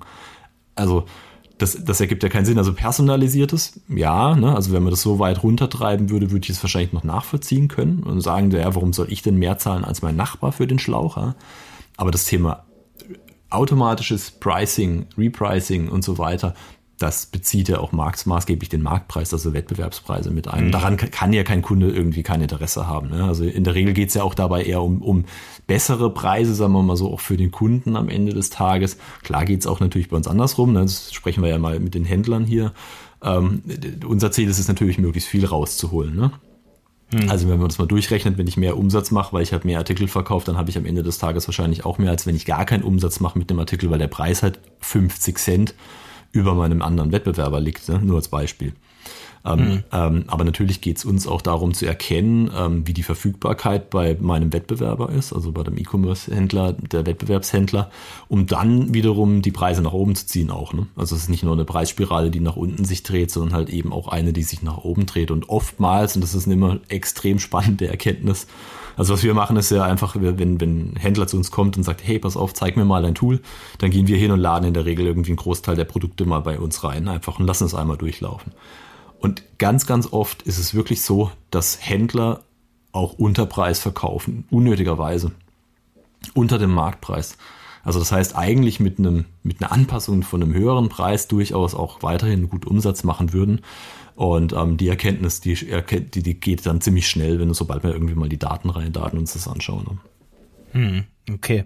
Es ist interessant, dass also die, die Akzeptanz, dass, dass ich die, sag ich mal, durch deine Daten oder, ja. oder durch diese 17 Prozent als sehr klein mhm. wahrnehme. Ich habe mhm. mich in dem Talk, aus dem ich mal rausgegangen bin von PwC, hatte ich ja. so das Gefühl so, boah, die, die haben das nämlich so gemacht, die haben gesagt, wenn die Preisspanne nur um 10 Prozent höher oder ne, um mhm. 10 Prozent schwankt, ähm, dann ist die Akzeptanz schon bei, sagen wir mal, 80 Prozent oder so. So, das mhm. habe ich noch im Gedächtnis. Mhm. Das sind nicht die Daten, aber da bin ich wirklich aus dem Talk rausgegangen mhm. und gesagt, boah, das ist ein spannendes Thema, das ist ja. mehr Akzeptanz, als ich denke. Also ich glaube auch, wie gesagt, ähm, das ist immer die Frage, der Frage ist, die Statistiken sind Statistiken und so weiter. Wissen wir mhm. alle irgendwie. Und je nachdem, wie du fragst und wie du die Frage stellst. Und ähm, ich meine, wir hatten auch ganz viele Presseberichte schon irgendwie gemeinsam geschrieben mit irgendwelchen Redaktionen und dann sind die natürlich auch auf Endkonsumenten zugegangen und haben die Frage gestellt, ja, findest du Dynamic Pricing gut? So, jetzt wird Dynamic Pricing generell als personalisiertes Pricing mhm. verstanden.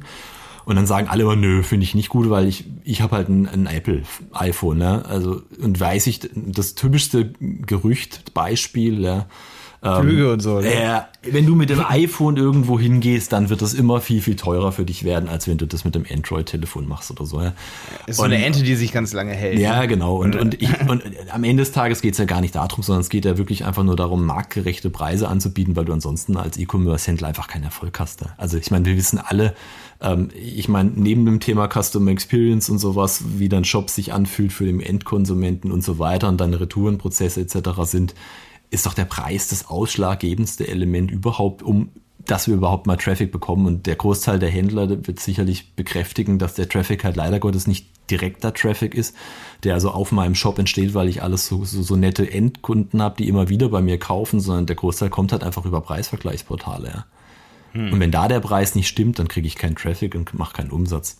Ich bin trotzdem manchmal beeindruckt, mhm. dass durch gute Bestandskunden auch bei einem Preis, der, sag ich mal, ja. über fünf bis zehn Prozent über dem Marktpreis liegt, das dann trotzdem sehr gut abverkauft werden kann bei einigen Shops. Ja. Wo ich schon als E-Commerce-Berater, sag ich mal, mhm. gesagt habe, so das, das kann jetzt nicht klappen, das kann so nicht weitergehen. Mhm. Wir sind immer fünf bis zehn Prozent drüber, zehn Prozent drüber als bei dem Preis, was ich bei Zalando, äh, bei, bei, Zalando sag ich schon, als bei Idealo ja. jetzt angezeigt wird, wenn es um so B2C-Produkte geht, wie zum Beispiel Sonnencreme, das ja. war ein ähnliches Produkt, worüber ich gerade rede. Und dann hat es aber trotzdem geklappt. Gleiche Marke, gleicher, ne, gleicher Absolut. Marke, gleiches Produkt. Absolut. Und trotzdem wurde das mit zehn Prozent bei den Bestandskunden wurde super angenommen, zehn Prozent drüber. Das heißt, da sieht man ja schon, da geht's dann nicht um den Preis, sondern mhm. einfach um Customer Experience. Ja, so, genau. Ne? Du, ich, also es ist auch gar nicht mal so, dass du auf Preisvergleichsportalen der, der günstigste sein musst. Also wir haben genügend Händler große Händler, darauf fokussieren wir uns ja auch, ähm, die ganz klar sagen, ich habe so eine Brand, ich habe so viele Bewertungen auf Google und so weiter. Das heißt, ich brauche gar nicht der Erste sein. Es reicht vollkommen aus, wenn ich der Dritte bin. Ich will mich nicht, jetzt sage ich mal despektierlich, nicht falsch verstehen bitte, ich will mich nicht mit dem eBay Garagenhändler vergleichen, der zufälligerweise ähm, ein paar Artikel, die vom LKW gefallen sind, bekommen hat, jetzt so nach dem Motto, ne, um einfach mal das Bild zu überzeichnen, sondern ich möchte mich eigentlich im Endeffekt immer in so einem dritten, vierten Platz bewegen mit einer einfach einer, einer Brand, die schon bekannt ist, dann muss ich nicht der günstigste sein. Ne? Und ich glaube auch wirklich tatsächlich, wenn man einen Kunden gut abholt und einmal über einen günstigen Preis gewinnt, und darum geht's ja auch, also das ist ja auch die Strategie, die wir verfolgen mit vielen Kunden. Wir haben halt einfach nur mal Leuchtturmartikel, die werden gesucht im Internet. Ja? Ähm, das heißt, da wird über Preisvergleichsportale gegangen, aber ich kann den Kunden ja dann doch durchaus mit Upsell-Themen, mit Zubehörprodukten und so weiter auch nochmal zu einem margenträchtigeren Kunden am Ende machen. Ne? Wenn ich den Rest dann nochmal gut mache dort, also wenn die Produktdatenqualität stimmt, die Referenzierung von Zubehörartikeln stimmt, äh, vielleicht auch ein Stück weit die Beratung, also in Form von guten Texten und so weiter stimmt auf der, auf der Seite, dann kann ich durchaus darauf wieder mehr rausmachen. Ne? Und dann macht es Sinn, einfach nur spezifische Produkte gut zu bepreisen und den Rest halt vielleicht auch, naja, vielleicht nicht als günstigster im Vergleich zum Markt dazustehen, weil das gar nicht mehr gebraucht wird in dem Moment. Ne? Das ist ein cooler Vergleich. Das ist ein bisschen ja. wie beim Supermarkt, wo die teuren Sachen oft oben sind, die günstigen ja. unten und die ja. günstigen, die Schüttware liegt dann vorne an der Kasse. Und die ist dann sogar manchmal relativ teuer. Absolut, ja. Einfach weil jemand denkt, wenn es da so lose liegt, dann ist es irgendwie günstig. Also da gibt's coole Tricks dann am Ende, aber man muss nicht im Querschnitt irgendwie billig sein, um billig wahrgenommen zu werden, ne? Oder günstig, erschwinglich du musst dir da wirklich einen Plan äh, zurechtlegen und wir helfen unseren Kunden schon auch dabei, weil wir halt viel, viel Marktinformationen ähm, und auch generell halt eben durch die Kundenprojekte viel, viel Infos bekommen und dann, dann funktioniert das auch. Ich hatte neulich auch irgendwie das Erlebnis, weil du es gerade sagst, ich stand irgendwie in einem Einkaufsladen und hab Spargel gekauft und nebendran war halt einfach die Tommy-Soße mit dabei, ja. Meinst ich habe da auf den Preis geguckt, da stand nicht mal ein Preisschild. Ja? Ich habe die mitgenommen, weil es halt gerade so praktisch war. Ja? Ich bin da nicht in das andere Regal gerannt und habe geguckt, ob da irgendwie der Preis günstiger ist oder ein anderes Produkt besser.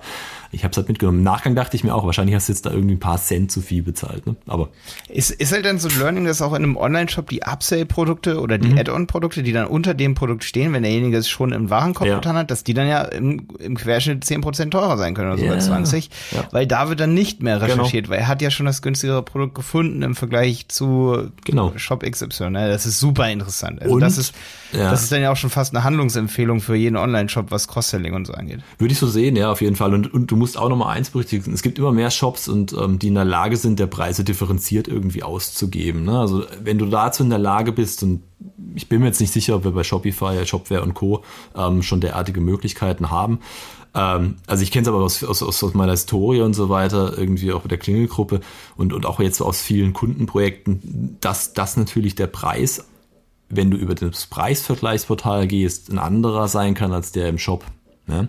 Also auch da, vielleicht kann man den Bestandskunden eben durchaus mit einem günstigeren Preis abholen, weil ich halt in der Lage bin, dem einen anderen Preis anzuzeigen als dem Preisvergleichsportal, also diesem Schnäppchenkunden, der über die Alu kommt. Und das heißt, der kriegt sogar ein teures, oder? Ja, ja, das ist, also macht den Test selbst. Also äh, viele Händler machen das und das ist auch, warum denn auch nicht, ne? Also den Traffic günstig sozusagen, was ist günstig, aber halt über, über den Schnäppchenkäufer kriegst du den halt einfach nur mit einem guten Preis, ja, einem sehr guten Preis, der aber halt vielleicht auch wenig so. Marge am Ende hat. Aber du meinst also noch günstiger für denjenigen, der neu kommt und nicht für den Bestandskunden. Das heißt, ja. der Bestandskunde wird leider in ja. dem Fall fast bestraft. Und jetzt sind wir wieder bei dem Thema Dynamic Pricing und personalisiertes Pricing. Aber am Ende des Tages, ich meine, es funktioniert halt eben auch. Ne? Und ähm, dem Bestandskunden hast du ja vielleicht auch noch einen Gutschein gegeben ne? und so weiter. Hm. Also kann man ja auch ein bisschen so argumentieren, der kriegt ja eh schon einen Rabatt, einen anderen Rabatt regelmäßig und so weiter. Ne? Und, aber genau genau das ist, was passiert. Also wir, wir erleben keinen äh, mittlerweile bei vielen Kunden nicht mehr diesen Einheitspreis, der egal wie du praktisch über welchen Referrer du gekommen bist, in den Shop eingestiegen bist, sondern wir erleben regelmäßig wirklich Preisvergleichsportale sind günstigere Preise. Plattformen wie Amazon sind günstigere Preise, aber wenn du auf den Händlershop selbst gehst als Bestandskunde, kriegst du vielleicht einen anderen Preis. Ja. ja. So, gehen wir mal weiter zu dem mhm. Thema und zwar Versandkosten. Mhm. Ich habe dir so ein Sheet zugeschickt, wo du mir Fragen beantwortet hast. Ja. Ähm, hat übrigens sehr geil geklappt, weil ich echt an der, an der Länge und der Ausführlichkeit der Antworten habe ich echt erkannt, womit du dich schon super beschäftigt hast, mhm. wo echt so schlagfertige Antworten kamen. Mhm. Sehr geil und ich glaube, das Thema Versandkosten, da kannst du uns auch deutlich besser als manche andere Interviewgäste hier erzählen. Vielleicht, also ich denke auch besser als ich. Wie ist da so der Marktdurchschnitt an Versandkosten? Sind sie sinnvoll draufzuschlagen? Nachfragen oder nicht? Wonach entscheidet am Ende der Kunde? Also der Kunde ist schon echt oft leider Gottes der Kunde, der halt sagt, ich will keine Versandkosten mehr zahlen. Ne? Also äh, klar gibt's da nochmal Unterschiede von Kategorie zu Kategorie und so weiter, ja. Aber das, das erleben wir natürlich schon immer umso mehr. Und wenn du dir den Schnitt anschaust von den Daten, die wir erheben, ist es schon auch so, dass, dass ein Großteil tatsächlich keine Versandkosten mehr erhebt. Und mhm. die Preise dann halt aber im Umkehrschluss halt logischerweise höher sind. Ne? Aber auch da kommt es halt echt wirklich darauf, was ist der Gesamtmix am Ende des Tages. Also wenn du jetzt wieder bei den Preisvergleichsportalen Schnäppchenjäger unterwegs bist und dir das anschaust, ne, oder den Amazon-Kunden anschaust, der halt irgendwie mit Prime verwöhnt ist und so, ähm, dann musst du dir einfach die Kombination aus beiden Dingen immer nehmen. Ne? Also das, das ist auch das, was wir machen. Wir erheben gleichzeitig von den Wettbewerbsprodukten, äh, Wettbewerbshändlern erheben wir entsprechend die Versandkosten mit und halt eben den Preis selbst logischerweise. Und dann gibt's immer eine Kombinationsempfehlung für den jeweiligen Händler. Es kann ja auch sein, dass du halt Versandkosten erhebst, aber dafür sind deine Produktpreise günstiger. Und aber hier kommt's halt auch wirklich voll auf den, auf den jeweiligen Artikel an, den du verkaufen möchtest. Du hast mir als Antwort auch mhm. gegeben, der Gesamtpreis ist das Wichtige, also Versandkosten ja. plus genau. Kernpreis. Ja. Ne? Da muss ich nämlich aber auch sagen, mhm. dass es dafür auch für die Marketingagenturen und alle drumherum, die mit diesem Produkt mhm. arbeiten, deutlich besser ist. Ich glaube, ich wette jetzt auch für euch, so wirst du bestimmt bestätigen, wenn keine Versandkosten da sind, weil die machen Dinge oft extrem schwierig, wahrscheinlich auch für euren Algorithmus, weil, lass mich ein Beispiel kurz mhm. nennen, wenn wir zum Beispiel als Agentur, als Liberator Online Marketing, wir betreuen im Google Ads einen Kunden, der verkauft Betten. Mhm. So, und dann hat der das Bett äh, von Dream, Fine Dreams, mhm. ähm, XN3000, mhm. das Bett, das Modell.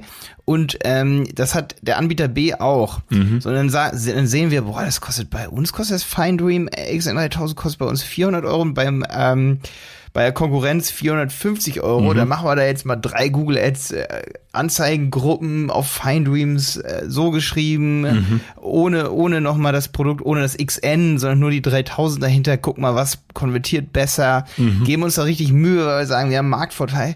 Und am Ende haben wir gar nicht gemerkt, dass der Anbieter ja in seinem Shop, also wir mhm. beschäftigen uns natürlich mit unserem Kunden, ja, aber am Ende hat der Kunde so über Nacht beschlossen, so was gibt es ja, ja. Ähm, oh, das, das muss mit einer Spedition XY mhm. geliefert mhm. werden. Für nur die Bettenkategorie, die haben jetzt Versandkosten von 69 Euro. Ja.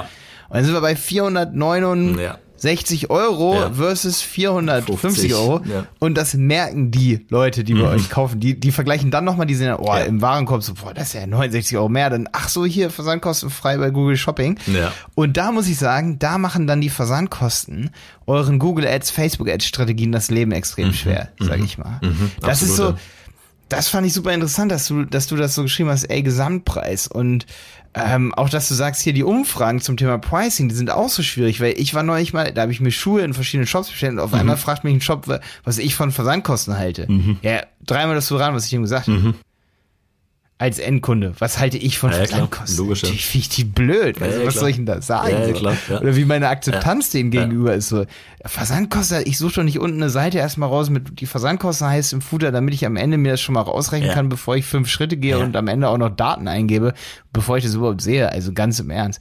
Die Fragen kann man sich dann wahrscheinlich auch sparen, oder? Absolut. Aber deswegen, also du musst, du musst wirklich bei, bei deiner Kalkulation musst du halt einfach wirklich vollautomatisiert im Endeffekt sämtliche Kosten an der Stelle mit reinberechnen und dann hast du, aber ich, wir kennen das ja selber von uns mit Sicherheit. Also wenn ich jetzt irgendwie auf Google Shopping gehe, dann möchte ich den Gesamtpreis sehen. Klar kriege ich von Google Shopping erstmal, ich weiß nicht, welcher Endkonsument halt wirklich rafft, dass er oben die Sortierung ändern muss, dass er wirklich den Gesamtpreis bekommt ne, und den günstigsten da vorne hat. Ähm, Wäre mal interessant zu wissen. Ich weiß nicht, habe ich noch nie gegoogelt, ob es da eine Statistik gibt. Ähm, aber am Ende des Tages erleben wir es schon, wenn, sobald wir halt Versandkosten mit einbeziehen, hast du einen ganz anderen Traffic ne, mhm. über die Portale. Ja, Google hat ja viel mehr Daten auch durch die USA, mhm. weil da einfach Online-Shopping ja nochmal ein Bruchteil größer ja, ist. Ne? Ja. Ähm, und das schon seit Jahren, ähm, also mehr Jahre als hier in Deutschland. Ja. Und da hat Google einfach Daten, dass, und das wird es ja auch nicht von ungefähr irgendwie mitbringen, dass ähm, Google sagt, du musst Versandkosten mit angeben. Mhm. Du musst, die müssen stimmen, so wie auf der Seite. Ansonsten ist das nicht transparent genug. Ja, ja. Deswegen haben sie es auch mords forciert, also dass sie auch wirklich die Preischecks selber nochmal machen, ne? also selber nochmal crawlen den Job und nochmal gegenprüfen. Und äh, ich glaube, weiß keine Ahnung, habt ihr schon erlebt? Gibt es Abstrafungen mittlerweile bei Google Ads dann, wenn du irgendwie. Ja, ja, die werden rausgekickt. Schon, dann, ne? mh, wenn, ja. die, wenn die nicht stimmen, also die ja. crawlen dann rüber über die Seiten ja. und dann werden die rausgekickt. Ja.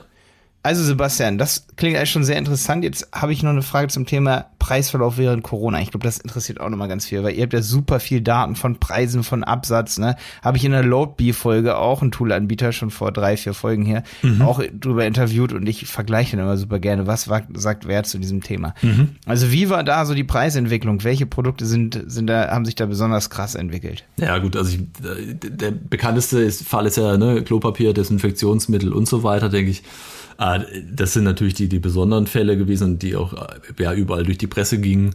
Was wir auch erlebt haben, sind halt irgendwie so Sachen wie die Brotbackmaschinen, hat wahrscheinlich auch jeder mitgekriegt, die handeln, also die ganzen Sportthemen waren massiv dabei, äh, Fieberthermometer waren massiv dabei, Pharmazie generell, also ist wahnsinnig angestiegen, ähm, also auch die Nachfrage und damit natürlich logischerweise am Ende des Tages auch oftmals der Preis, äh, je nach verschiedensten Kategorien, also das sind so Sachen wie also Erkältungsmittel waren ganz viele dabei und, und Aspirin, Kopfschmerzen etc., die haben sich massiv verändert gehabt. Ähm, Desinfektionsmittel hatte ich, hatte ich schon erwähnt, im Endeffekt, die, die haben sich dann noch mal ein bisschen so verändert, weil man dort natürlich auch regulierend eingegriffen hat, finde ich auch gar nicht so verkehrt an der Stelle, weil das wäre auch einfach echt blöd für den Endkunden gewesen, ne, wenn man die jetzt ins Endlose hoch hätte gehen lassen. Ähm, spannend fand ich wirklich, und das, das ist total super, wir sehen bei uns in der Software immer so Preisverlaufskurven, also auch wirklich ähm, historisch basierend bis zurück 2014 teilweise, wo, wo wir gestartet sind. Ähm, da siehst du halt auch massiv plötzlich im März, ne, so dieser Anstieg der, der, der Headsets, der, der Webcams, der, der gesamten Homeoffice-Ausstattung, ja, wie das abgegangen ist. Und äh, ich, ich hatte es irgendwie gerade kurz vor habe ich mir noch eine neue Webcam gekauft gehabt, Gott sei Dank. Und ich glaube, die ist dann von irgendwie unter 100 Euro auf 300 Euro hochgestiegen. Und ähm, ja, also das war, waren somit die Extreme auf jeden Fall. Ja. Und dann ist Food halt plötzlich dann doch mehr durch die Decke gegangen als jemals zuvor. Ne? Hm. Ja. Du hast ja auch geschrieben im Sheet hier, krasseste E-Commerce-Statistik, die Brotbackautomaten ja. und Hanteln. Ja. Wie, sah da, wie, wie sah das so aus? Wie ist der Absatz da gestiegen? Also der Absatz ist ja massiv gestiegen. Das Problem war ja nur am Ende des Tages, wie, wie du vorhin, vorhin schon gesagt hast, im Endeffekt Angebot äh, war da nicht mehr existent an der Stelle. Aber wir haben ja teilweise äh, prozentuale Steigerungen irgendwie von 3.000, 4.000 Prozent da. Also mhm. brutal. Und das halt gerade bei, bei dem gesamten Sportbereich, Brotbackmaschinen und sowas, die waren ja auch irgendwie extrem hoch angesetzt. Also ähm, echt faszinierend. Hm, hm. Die krasse Statistik übrigens, die ich je gesehen habe, ja die wurde neulich immer bei uns in eine WhatsApp-Gruppe geschickt, bei uns in der Firmengruppe. Und zwar AirPods versus Tesla.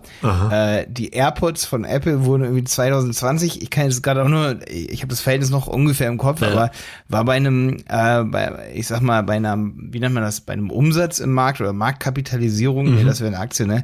Nee, aber der Umsatz waren irgendwie 30 Milliarden 2020. Ja. Und Tesla waren äh, 18 Milliarden Teslas. das ist krass, ja. Das ist echt krass. Das geht. Ja, das ist das gut. was ich je gesehen habe. Ja, gut. Aber das liegt doch eher an Apple, ne? Aber, Und der Bass okay. irgendwie dann um Tesla, der das vielleicht auch so ein bisschen sich anders anfühlen lässt oder so, ja. Ja, genau. Mhm. Also, also, aber es ist schon verrückt. Ich glaube, bei Tesla, guck mal, jeder, äh, jeder tausendste Mensch auf der Welt hat einen Tesla. Oder, nee, nicht mal, nein, kann gar nicht mhm. sein. Jeder, jeder hunderttausendste Mensch hat einen. Mhm. Und bei AirPods ist es so, jeder zweite Mensch auf der Welt hat AirPods. Ja, klar. Ja, ja. Zumindest in Deutschland, ne? Oder jeder dritte Mensch. Ähm, es wird jetzt wahrscheinlich völlig übertrieben, meine Zahl hier, aber gefühlt, mhm. sage ich mal, vom Gefühl her, wahrscheinlich sogar in Indien, in so bevölkerungsreichen Ländern, haben wahrscheinlich, hat jeder Zehnte wahrscheinlich AirPods. Ja. Ne? Und da, da kommt dann natürlich diese Zahl her. So, ja. Ne? ja, das ist das schon ist echt, echt so, so eine Masse. Äh, ich habe auch gedacht, also, keine Ahnung, mein Sohn kam neulich auch zu und meinte auch, er bräuchte jetzt AirPods und so. Ähm, da dachte ich mir, ja, warum denn? Ja, Und ich habe mich wieder daran erinnert, dass es dieses Weiße war. Ne? Also es ging ja wirklich also mit den, mit den normalen Headsets los von Apple, dass die halt einfach weiß waren. Ne? Das war ja damals der Durchbruch. Ne? Damit ist es dann irgendwie, hat sich das durchgesetzt. Jeder hat es plötzlich gekannt. Jeder wollte weiße Kopfhörer haben. Davor waren sie alle schwarz. Und äh, ja, ist mir noch wieder in den Kopf krass. gekommen. Ne? Ja, ja. So während Corona so Hygiene, weiße Kopfhörer, Ja. cool. genau so. Antibakteriell. krass, krass, cool. Und ähm, wo ist Pricing Intelligence in welchen Märkten so am interessantesten, würdest du sagen? In welchen Märkten? Also du meinst es im Endeffekt, welchen, welchen äh, Handelssegmenten oder so, so Genau. nach dem Motto? Ähm, Momentan vor allen Dingen. ja, also ganz, ganz ehrlich, Consumer Electronics sind natürlich immer wahnsinnig interessant, weil dort einfach der, der das dreht sich brutal schnell. Ne? Also da muss man automatisiertes Repricing machen. Ähm, es ist aber auch im, also es, wir haben immer mehr, so, ich sag mal, Eisenwarenhändler, also wirklich auch B2B-Kundenthemen, die kommen immer mehr. Also das, das, das kommt, äh, zieht massiv an. Ähm, natürlich ist, ist Pharmazie, also die gesamten Online-Apotheken, wo wir fast den ganzen deutschen Markt irgendwie abdecken. Wir haben echt viele Kunden in dem Bereich. Da ist- dreht sich halt auch massiv schnell alles. Ähm, wo es aber auch immer spannend ist, ist halt natürlich irgendwie so saisonale Themen ne? oder halt so Produkte, die halt einfach schnell drehender sind, ne? weil du da einfach viel, viel schneller reagieren musst, äh, weil die sich natürlich verändern ne? und auch nur eine gewisse Zeit am Markt vorhanden sind und so weiter. Und ähm, was wir immer mehr und mehr erleben, ist das ganze Thema Direct-to-Consumer-Business. Und damit meine ich jetzt nicht nur zwingend irgendwie die, die ähm, ganzen ähm, neuen kleinen Eigenmarken sozusagen, die von Influencern oder sowas irgendwie released werden, sondern auch wirklich das gesamte Thema, dass der Hersteller immer mehr rausgeht und selber ähm, aktiv seine Ware vertreibt. Und ähm, da erleben wir halt auch gerade jetzt im Fashion einen Riesenboom. Und ähm, deswegen wird dort Repricing auch total spannend und immer interessanter, weil halt eben nicht nur der Händler draußen die Ware verkauft, ja, sondern immer mehr Hersteller direkt irgendwie auf einem Salando mit uns gemeinsames Repricing betreiben. Und das, das dreht sich hoch. Ja. Eine Frage, ist es eigentlich D2C? Ähm, wenn jemand bei Zalando, wie zum Beispiel, es gibt so Marken wie Next oder Tommy Hilfiger oder so, Ja. die nutzen Zalando ja fast so als Plattform, ne?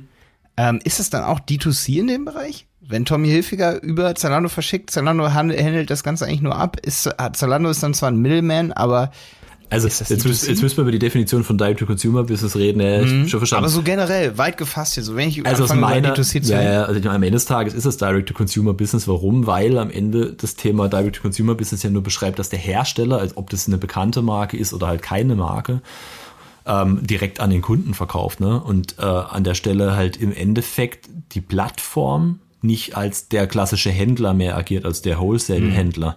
Ähm, und, Und, und jetzt meine Frage nicht. zum Preis. Ja. Meine Frage zum Preis Ja. jetzt, weil das ist ja super ausschlaggebend. Ja. Um ich als Händler hab, bin ja der einzige, der oder ich würde es mal als D2C sehen, wenn ich meinen Preis auch bestimmen kann und machen kann und da kein Middleman ist, der den Preis irgendwie Ja, modifiziert. genau. Weißt du, wie das bei Zalando ist? Das müsstest du ja wissen. Bei, Kann Tommy Hilfiger sagen, hier meine Hose kostet 50 oder oder sagt Zalando, nee, wir machen das jetzt runter, weil oder hoch. Also bei Zalando ist es total spannend, weil sich Zalando ähm, ja zur Plattform zum Marktplatz ähm, gewandelt hat. Also klar, ein geschlossener Marktplatz mit Anmeldung und so weiter, kein offener wie in Amazon oder so, wo jeder kann nach dem Motto. Ähm, aber bei Zalando ist es so, dass früher natürlich die Ware von Zalando direkt gekauft wurde, ja, also bei, bei den verschiedensten Marken und dann selber verkauft wurde, also der Preis dann eben auch entsprechend durch Zalando festgelegt wurde. Aber jetzt ist es so, ähm, dass du schon seit langer Zeit ja als Partner, und da gibt es dann verschiedenste Partner, die halt eben für verschiedenste Marken wiederum auftreten und Ware verkaufen. Das ist das eine. Du kannst aber als Marke mittlerweile, und das machen viele unserer Kunden, ähm, direkt deine Ware auf Zalando verkaufen. Und du kannst seit Corona als Connected Retail Store, also als Innenstadthändler, der hat leider geschlossen oder schlossen, schließen musste die ganze Zeit, kannst du dich ja relativ easy anbinden und kannst auch deine Ware dort verkaufen. Und jedes Mal legst du den Preis fest. Und da hat sich Zalando massiv geändert. Also momentan funktioniert es folgendermaßen. Ähm, die Buybox, ja, wie, wie wir sie von dem Amazon kennen, die ist nicht so gestaltet, dass du dort alle Händler siehst, sondern du siehst Stand heute nur einen Händler. Also es ist immer nur einer vorne. Und sobald der seinen Artikel verkauft hat, kommt der nächste praktisch vor. Man kennt Stand heute jetzt noch nicht so wirklich ganz genau die, die, die Algorithmen, die da hinten dran sind, warum wer nach vorne kommt. Das wird auch was mit Seller Performance zu tun haben, Bewertung und so weiter. Es gibt auch unterschiedliche Phasen unseres, unseres Wissens nach. Also das heißt, es gibt ja eine Sales-Phase und eine Nicht-Sales-Phase. In der Sales-Phase darf jeder ran. In der Nicht-Sales-Phase hat dann eher mal wieder der Hersteller, der präferierte Partner Vorzüge. Ähm, aber da ist es tatsächlich mittlerweile so, dass du den Preis festlegst. Ne? Und es wandelt sich immer mehr und ähm, andere ziehen nach. Also wir haben das ja bei Otto erlebt, die früh angefangen haben, Marktplatz sein zu wollen. Äh, da ging es ja primär erstmal darum, Plattform zu werden und halt eben Longtail-Partner onzuboarden, ne, damit das Sortiment größer wird. Jetzt wird es dann nach und nach langsam zu einem Marktplatz wirklich ein, also immer noch geschlossen. Ähm, aber wo du halt eben verschiedenste Händler drauf siehst zu einem Artikel, ne? also wie bei einem Amazon. Davor war es bei Otto ähnlich, du hast zu einem Artikel eigentlich nur einen Händler gehabt und nicht einen weiteren. Der kam dann immer erst, wenn der wieder ausverkauft war. Und hier dreht sich's gerade so. Und das, das mein, wissen wir selber, dieses Thema Marktplatz und Plattformbusiness wird für immer mehr Händler relevant. Ne? Also Konrad Elektronik hat massiv sich verändert in der Hinsicht äh, und so weiter. Und da gibt's immer mehr im Endeffekt, die da versuchen, im Endeffekt Marktplatz zu werden, weil sie halt sagen, ich habe halt den Traffic, ich habe den Trust von meiner Brand und so weiter. Ne? Hm eure Software, äh, Price Intelligence, wo kann ich die überall anbinden? An welche Systeme? Habt ihr da irgendwelche Plugins, Apps für äh, Shop-Systeme? Generell haben wir einen super generischen Ansatz, der war uns von Anfang an auch wichtig. Also das bedeutet, wir können ähm, von den ganz, ganz klassischen äh, Schnittstellen, also die es immer noch ganz, ganz oft in der Verwendung gibt, wie eine CSV-Datei, ne? also XML, die CSV-Datei, Export und so weiter, die man wirklich bei uns in der Software so konfigurieren kann, dass man in der Regel überhaupt keine Anpassungen braucht für irgendwelche Systeme sondern du baust ja deine Spalten so zurecht, deine Namen so zurecht, wie du es brauchst, ähm, sowohl Import als auch Export, das ist das eine. Haben wir natürlich eine REST API, wir arbeiten an Message Queue Systemen, die sehr, sehr innovativ sind und extrem schnell Daten rüberpushen, wenn sie aktualisiert sind. Ähm, haben wir aber natürlich auch Anbindungen mittlerweile in Shopware, in Shopify. Ähm, wir haben generell den Ansatz, dass wir mit den Schnittstellen, die wir zur Verfügung haben im Standard, sehr, sehr schnell mit dem Kunden gemeinsam aber auch individuelle Entwicklungen machen. Also das heißt, wir sehen uns nicht, und das ist, glaube ich, der wesentliche Unterschied zu vielen am Markt, wir sehen uns nicht nur als der Standard-Software-Anbieter, so nach dem Motto ähm, Word und da kannst du nichts ändern. Gibt zwar User Voice, aber ob die jemals in die Entwicklung eingehen, fraglich sondern wir sind immer, wir haben den Kern, ne, das, das, das Crawling, das Daten erheben, als auch die Software-Oberfläche und so weiter mit Repricing etc. Aber on top auf diesen Kern kommt immer sehr, sehr viel Individualprojekt durchaus, weil wir auch mit vielen großen Kunden arbeiten und da Notwendigkeit besteht. Gehen wir hin und schließen Systeme gemeinsam an, machen Anpassungen durchaus auch an, an Exporten, an, an, an Wünschen der Software und so weiter. Und so Stark. haben wir dann eben auch ein Magento angebunden, äh, speziell im Individualfall, ne? binden auch direkt irgendwie einen Amazon an für Kunden oder ein Salando und so weiter. Was ist da so ein kleinster Kunde so, wo du sagst, Shopify-Kunde, die haben 150.000 mhm. Umsatz im ja. Monat oder irgendwie so. Was ist da so die Größenordnung, so die kleineren Kunden? Also wir haben tatsächlich auch Kunden, die sind Startups, ne? Also die beginnen mit der ganzen Sache und ähm, die sehen aber halt eine Notwendigkeit von Anfang an in eine gute Datenqualität zu investieren. Ich muss dazu sagen, wir sind definitiv nicht die günstigsten am Markt und wollen das auch gar nicht sein. Also ähm, wer da wirklich so sehr auf den Preis schauen möchte und halt wegignoriert, dass er dann vielleicht schlechte Daten bekommt, der soll das tun, nicht mit uns. Unser Ansatz ist halt immer der, dass wir sagen, einerseits Customer Success und wirkliche Kundenbetreuung. Das heißt, man hat einen Ansprechpartner, einen eigenen, mit dem man auch wirklich sich unterhält und halt eben erklärt bekommt und auch darüber hinaus Informationen bekommt zum Pricing. Ne? Also weil oftmals muss man sich die ganzen Dinge selber erschließen und das ergibt aus unserer Sicht keinen Sinn. Ne? Wir wollen den Markt auch an der Stelle nicht kaputt machen, sondern helfen. Aber wir haben wirklich kleine Kunden, die da ähm, gerade erst beginnen und insofern, ähm, ich sag mal, mit einem mit einem höheren dreistelligen Betrag irgendwie mal starten können. Ne? Also, aber so, so muss man sich das vorstellen. Und ähm, dann geht's natürlich nach oben hin sind da keine Grenzen gesetzt, ne? weil wir dann wirklich also die größten Händler bedienen, ähm, die man kennt. Mhm. Also es geht bei ganz kleinen Beträgen los. Ja, es geht bei ja, ne, also muss man immer sagen, was man als klein okay. versteht, das ist immer alles differenzierbar, ne? Aber ähm, sicherlich oder auch noch gar keinen Umsatz, noch gar keinen Umsatz ja, als aber es, genau, es gibt das äh, ne, also wir haben auch wirkliche Händler, die dann irgendwie Retail Stores ähm, haben und dann halt sagen, jetzt mache ich online aber mit 150.000 oder 200.000 Artikeln starten wollen. Ne? Ja. Und das kostet dann natürlich schon nochmal mehr Geld, einfach die Daten zu erheben, aber auch da finden wir dann immer gemeinsame Lösungen. Okay. Ja, ja. Ich habe einen Kunden, nämlich, die, die haben 1700 Produkte, 2000 mhm. Produkte, wo ich sage, so da könnte sich das wirklich lohnen. Also, ja, das also, kannst du einfach nicht pflegen. Da wird auch Google Ads dann sehr schwierig, das alles zu handeln. Ja, ich glaube, das geht früh los. Ja, also tatsächlich, also es geht teilweise meiner Meinung nach schon bei Hunderten von Produkten los, weil wenn du die ja, einfach so mal durchrechnest, 300, so, ne? das kannst du dann nicht mehr machen. Ja. Du schaffst es ja. einfach nicht mehr, genau. Ich habe ich hab einen zum Beispiel einen Shop, den ich äh, im Bereich unserer Website-Piloten, Plattform betreue. Also so, da habe ich ein bisschen Marketing für gemacht, für mhm. Kurse. Das, das sind 50 Produkte. Das ist ein kleiner Shopify-Shop, ulsto.de und äh, selbst da habe ich gemerkt, wenn du 30 Produkte mal händisch aktualisieren mhm. willst, dann brauchst du dafür anderthalb Stunden. Ja.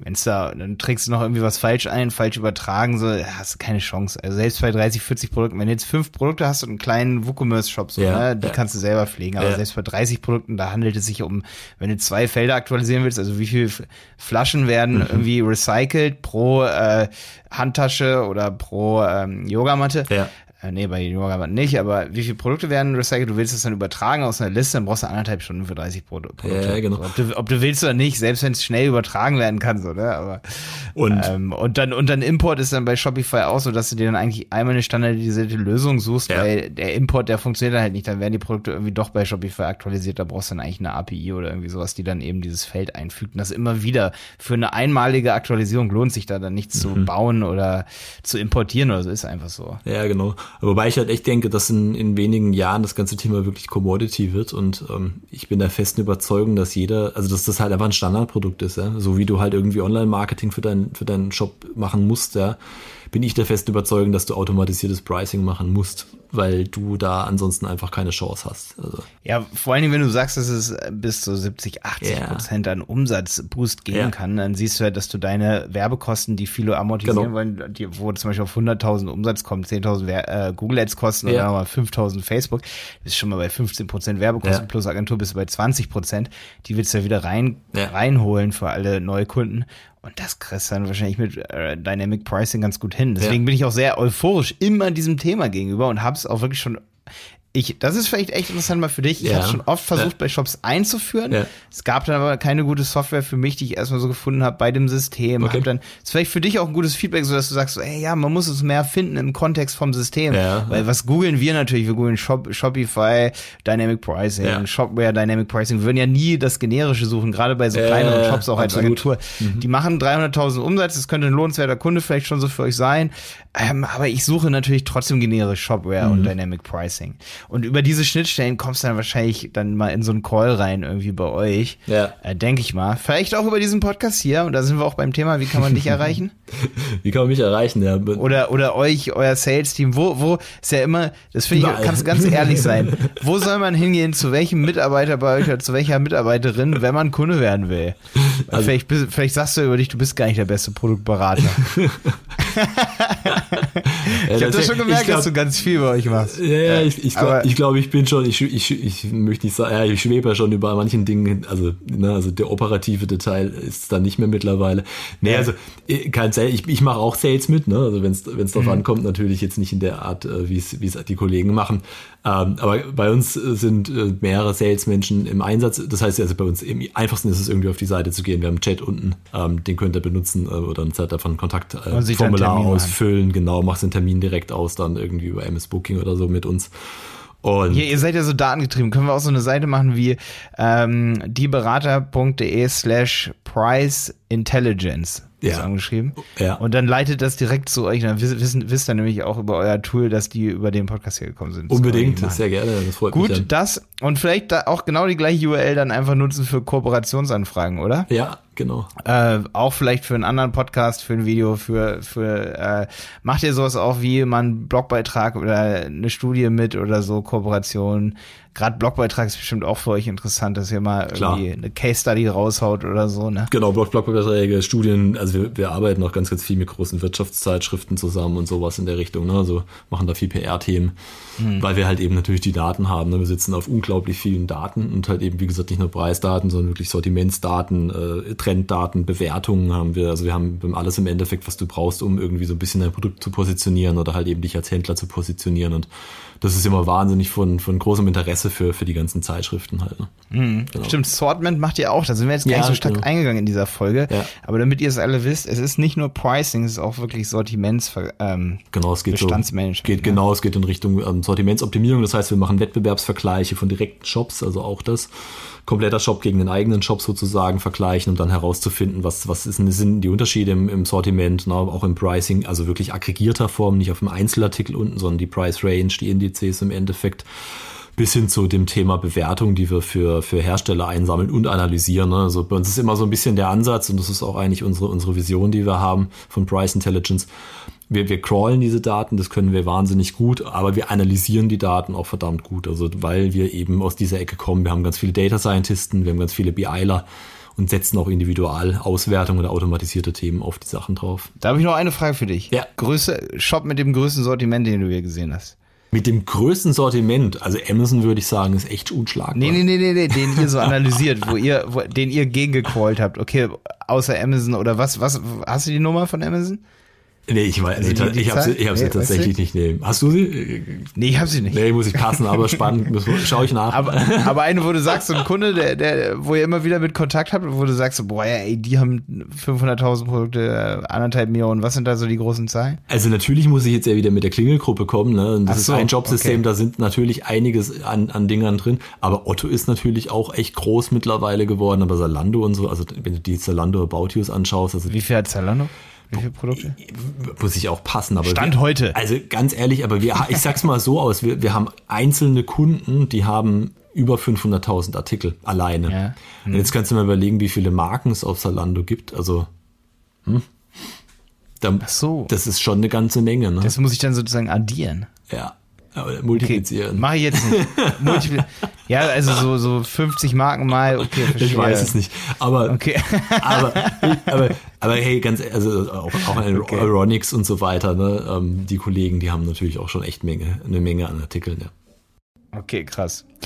Das war auf jeden Fall spannend. Super Ausflug in Price Intelligence und äh, das Leben von Sebastian Klump. Ähm, super spannend. Ich freue mich auf jeden Fall, dass du hier dabei warst. Hat mir mega Spaß gemacht, auch das Vorgespräch. Ich kann nur sagen, ich kann hier wurschen für dich, wer eine Kooperation mit Price Intelligence haben möchte äh, oder ne, auch irgendwie Content mit euch machen möchte. Die äh, Zusammenarbeit hier hat mir sehr Spaß gemacht hier für diese Folge. Es war eine sehr gute Kommunikation. Geht mir genauso, und Malte. Vielen Dank. Ich glaube, wir könnten auch noch eine Stunde sprechen, ich aber ich will es nicht überstrapazieren. Ich krieg echt immer auf die Finger, weil ich, ich würde. Also ich komme nach Lanzarote, ne? Da ja, du kommst einfach zu euch und dann passt es, dann reden wir im Pool genau. weiter. Wären doch nur drei Minuten in der Sonne. Ja, ich habe echt schon viele Vorschläge hier von auch Kunden von uns und auch von Kooperationspartnern, die sagen so, ey, nächstes Mal kommen wir einfach mit, dann wird's ja. ja noch einfacher, das Ganze abzusetzen. Das stimmt auch, wir arbeiten hier fast cool. nur, außer dass wir nachmittags dann natürlich surfen. ähm, Lass uns daraus was bauen, ne? so ein Camp oder sowas bauen. in der Richtung, E-Commerce Camp. Genau, ja. Auf e Lanzarote. Super geil, super geil. Ja, ja. ja ich sehe, hier ist ein bisschen windy. Wir wollten echt, ich glaube, obwohl wir hier so, wir haben hier übrigens eine 80 Mbits down, ab 80 wow. Mbits ähm, ab. Okay. Rate ganz heftig, bezahlst in Deutschland 200, 300 Euro. Ja. Das amortisiert hier fast unser Airbnb, also hier die Villa, die wir hier gemietet haben.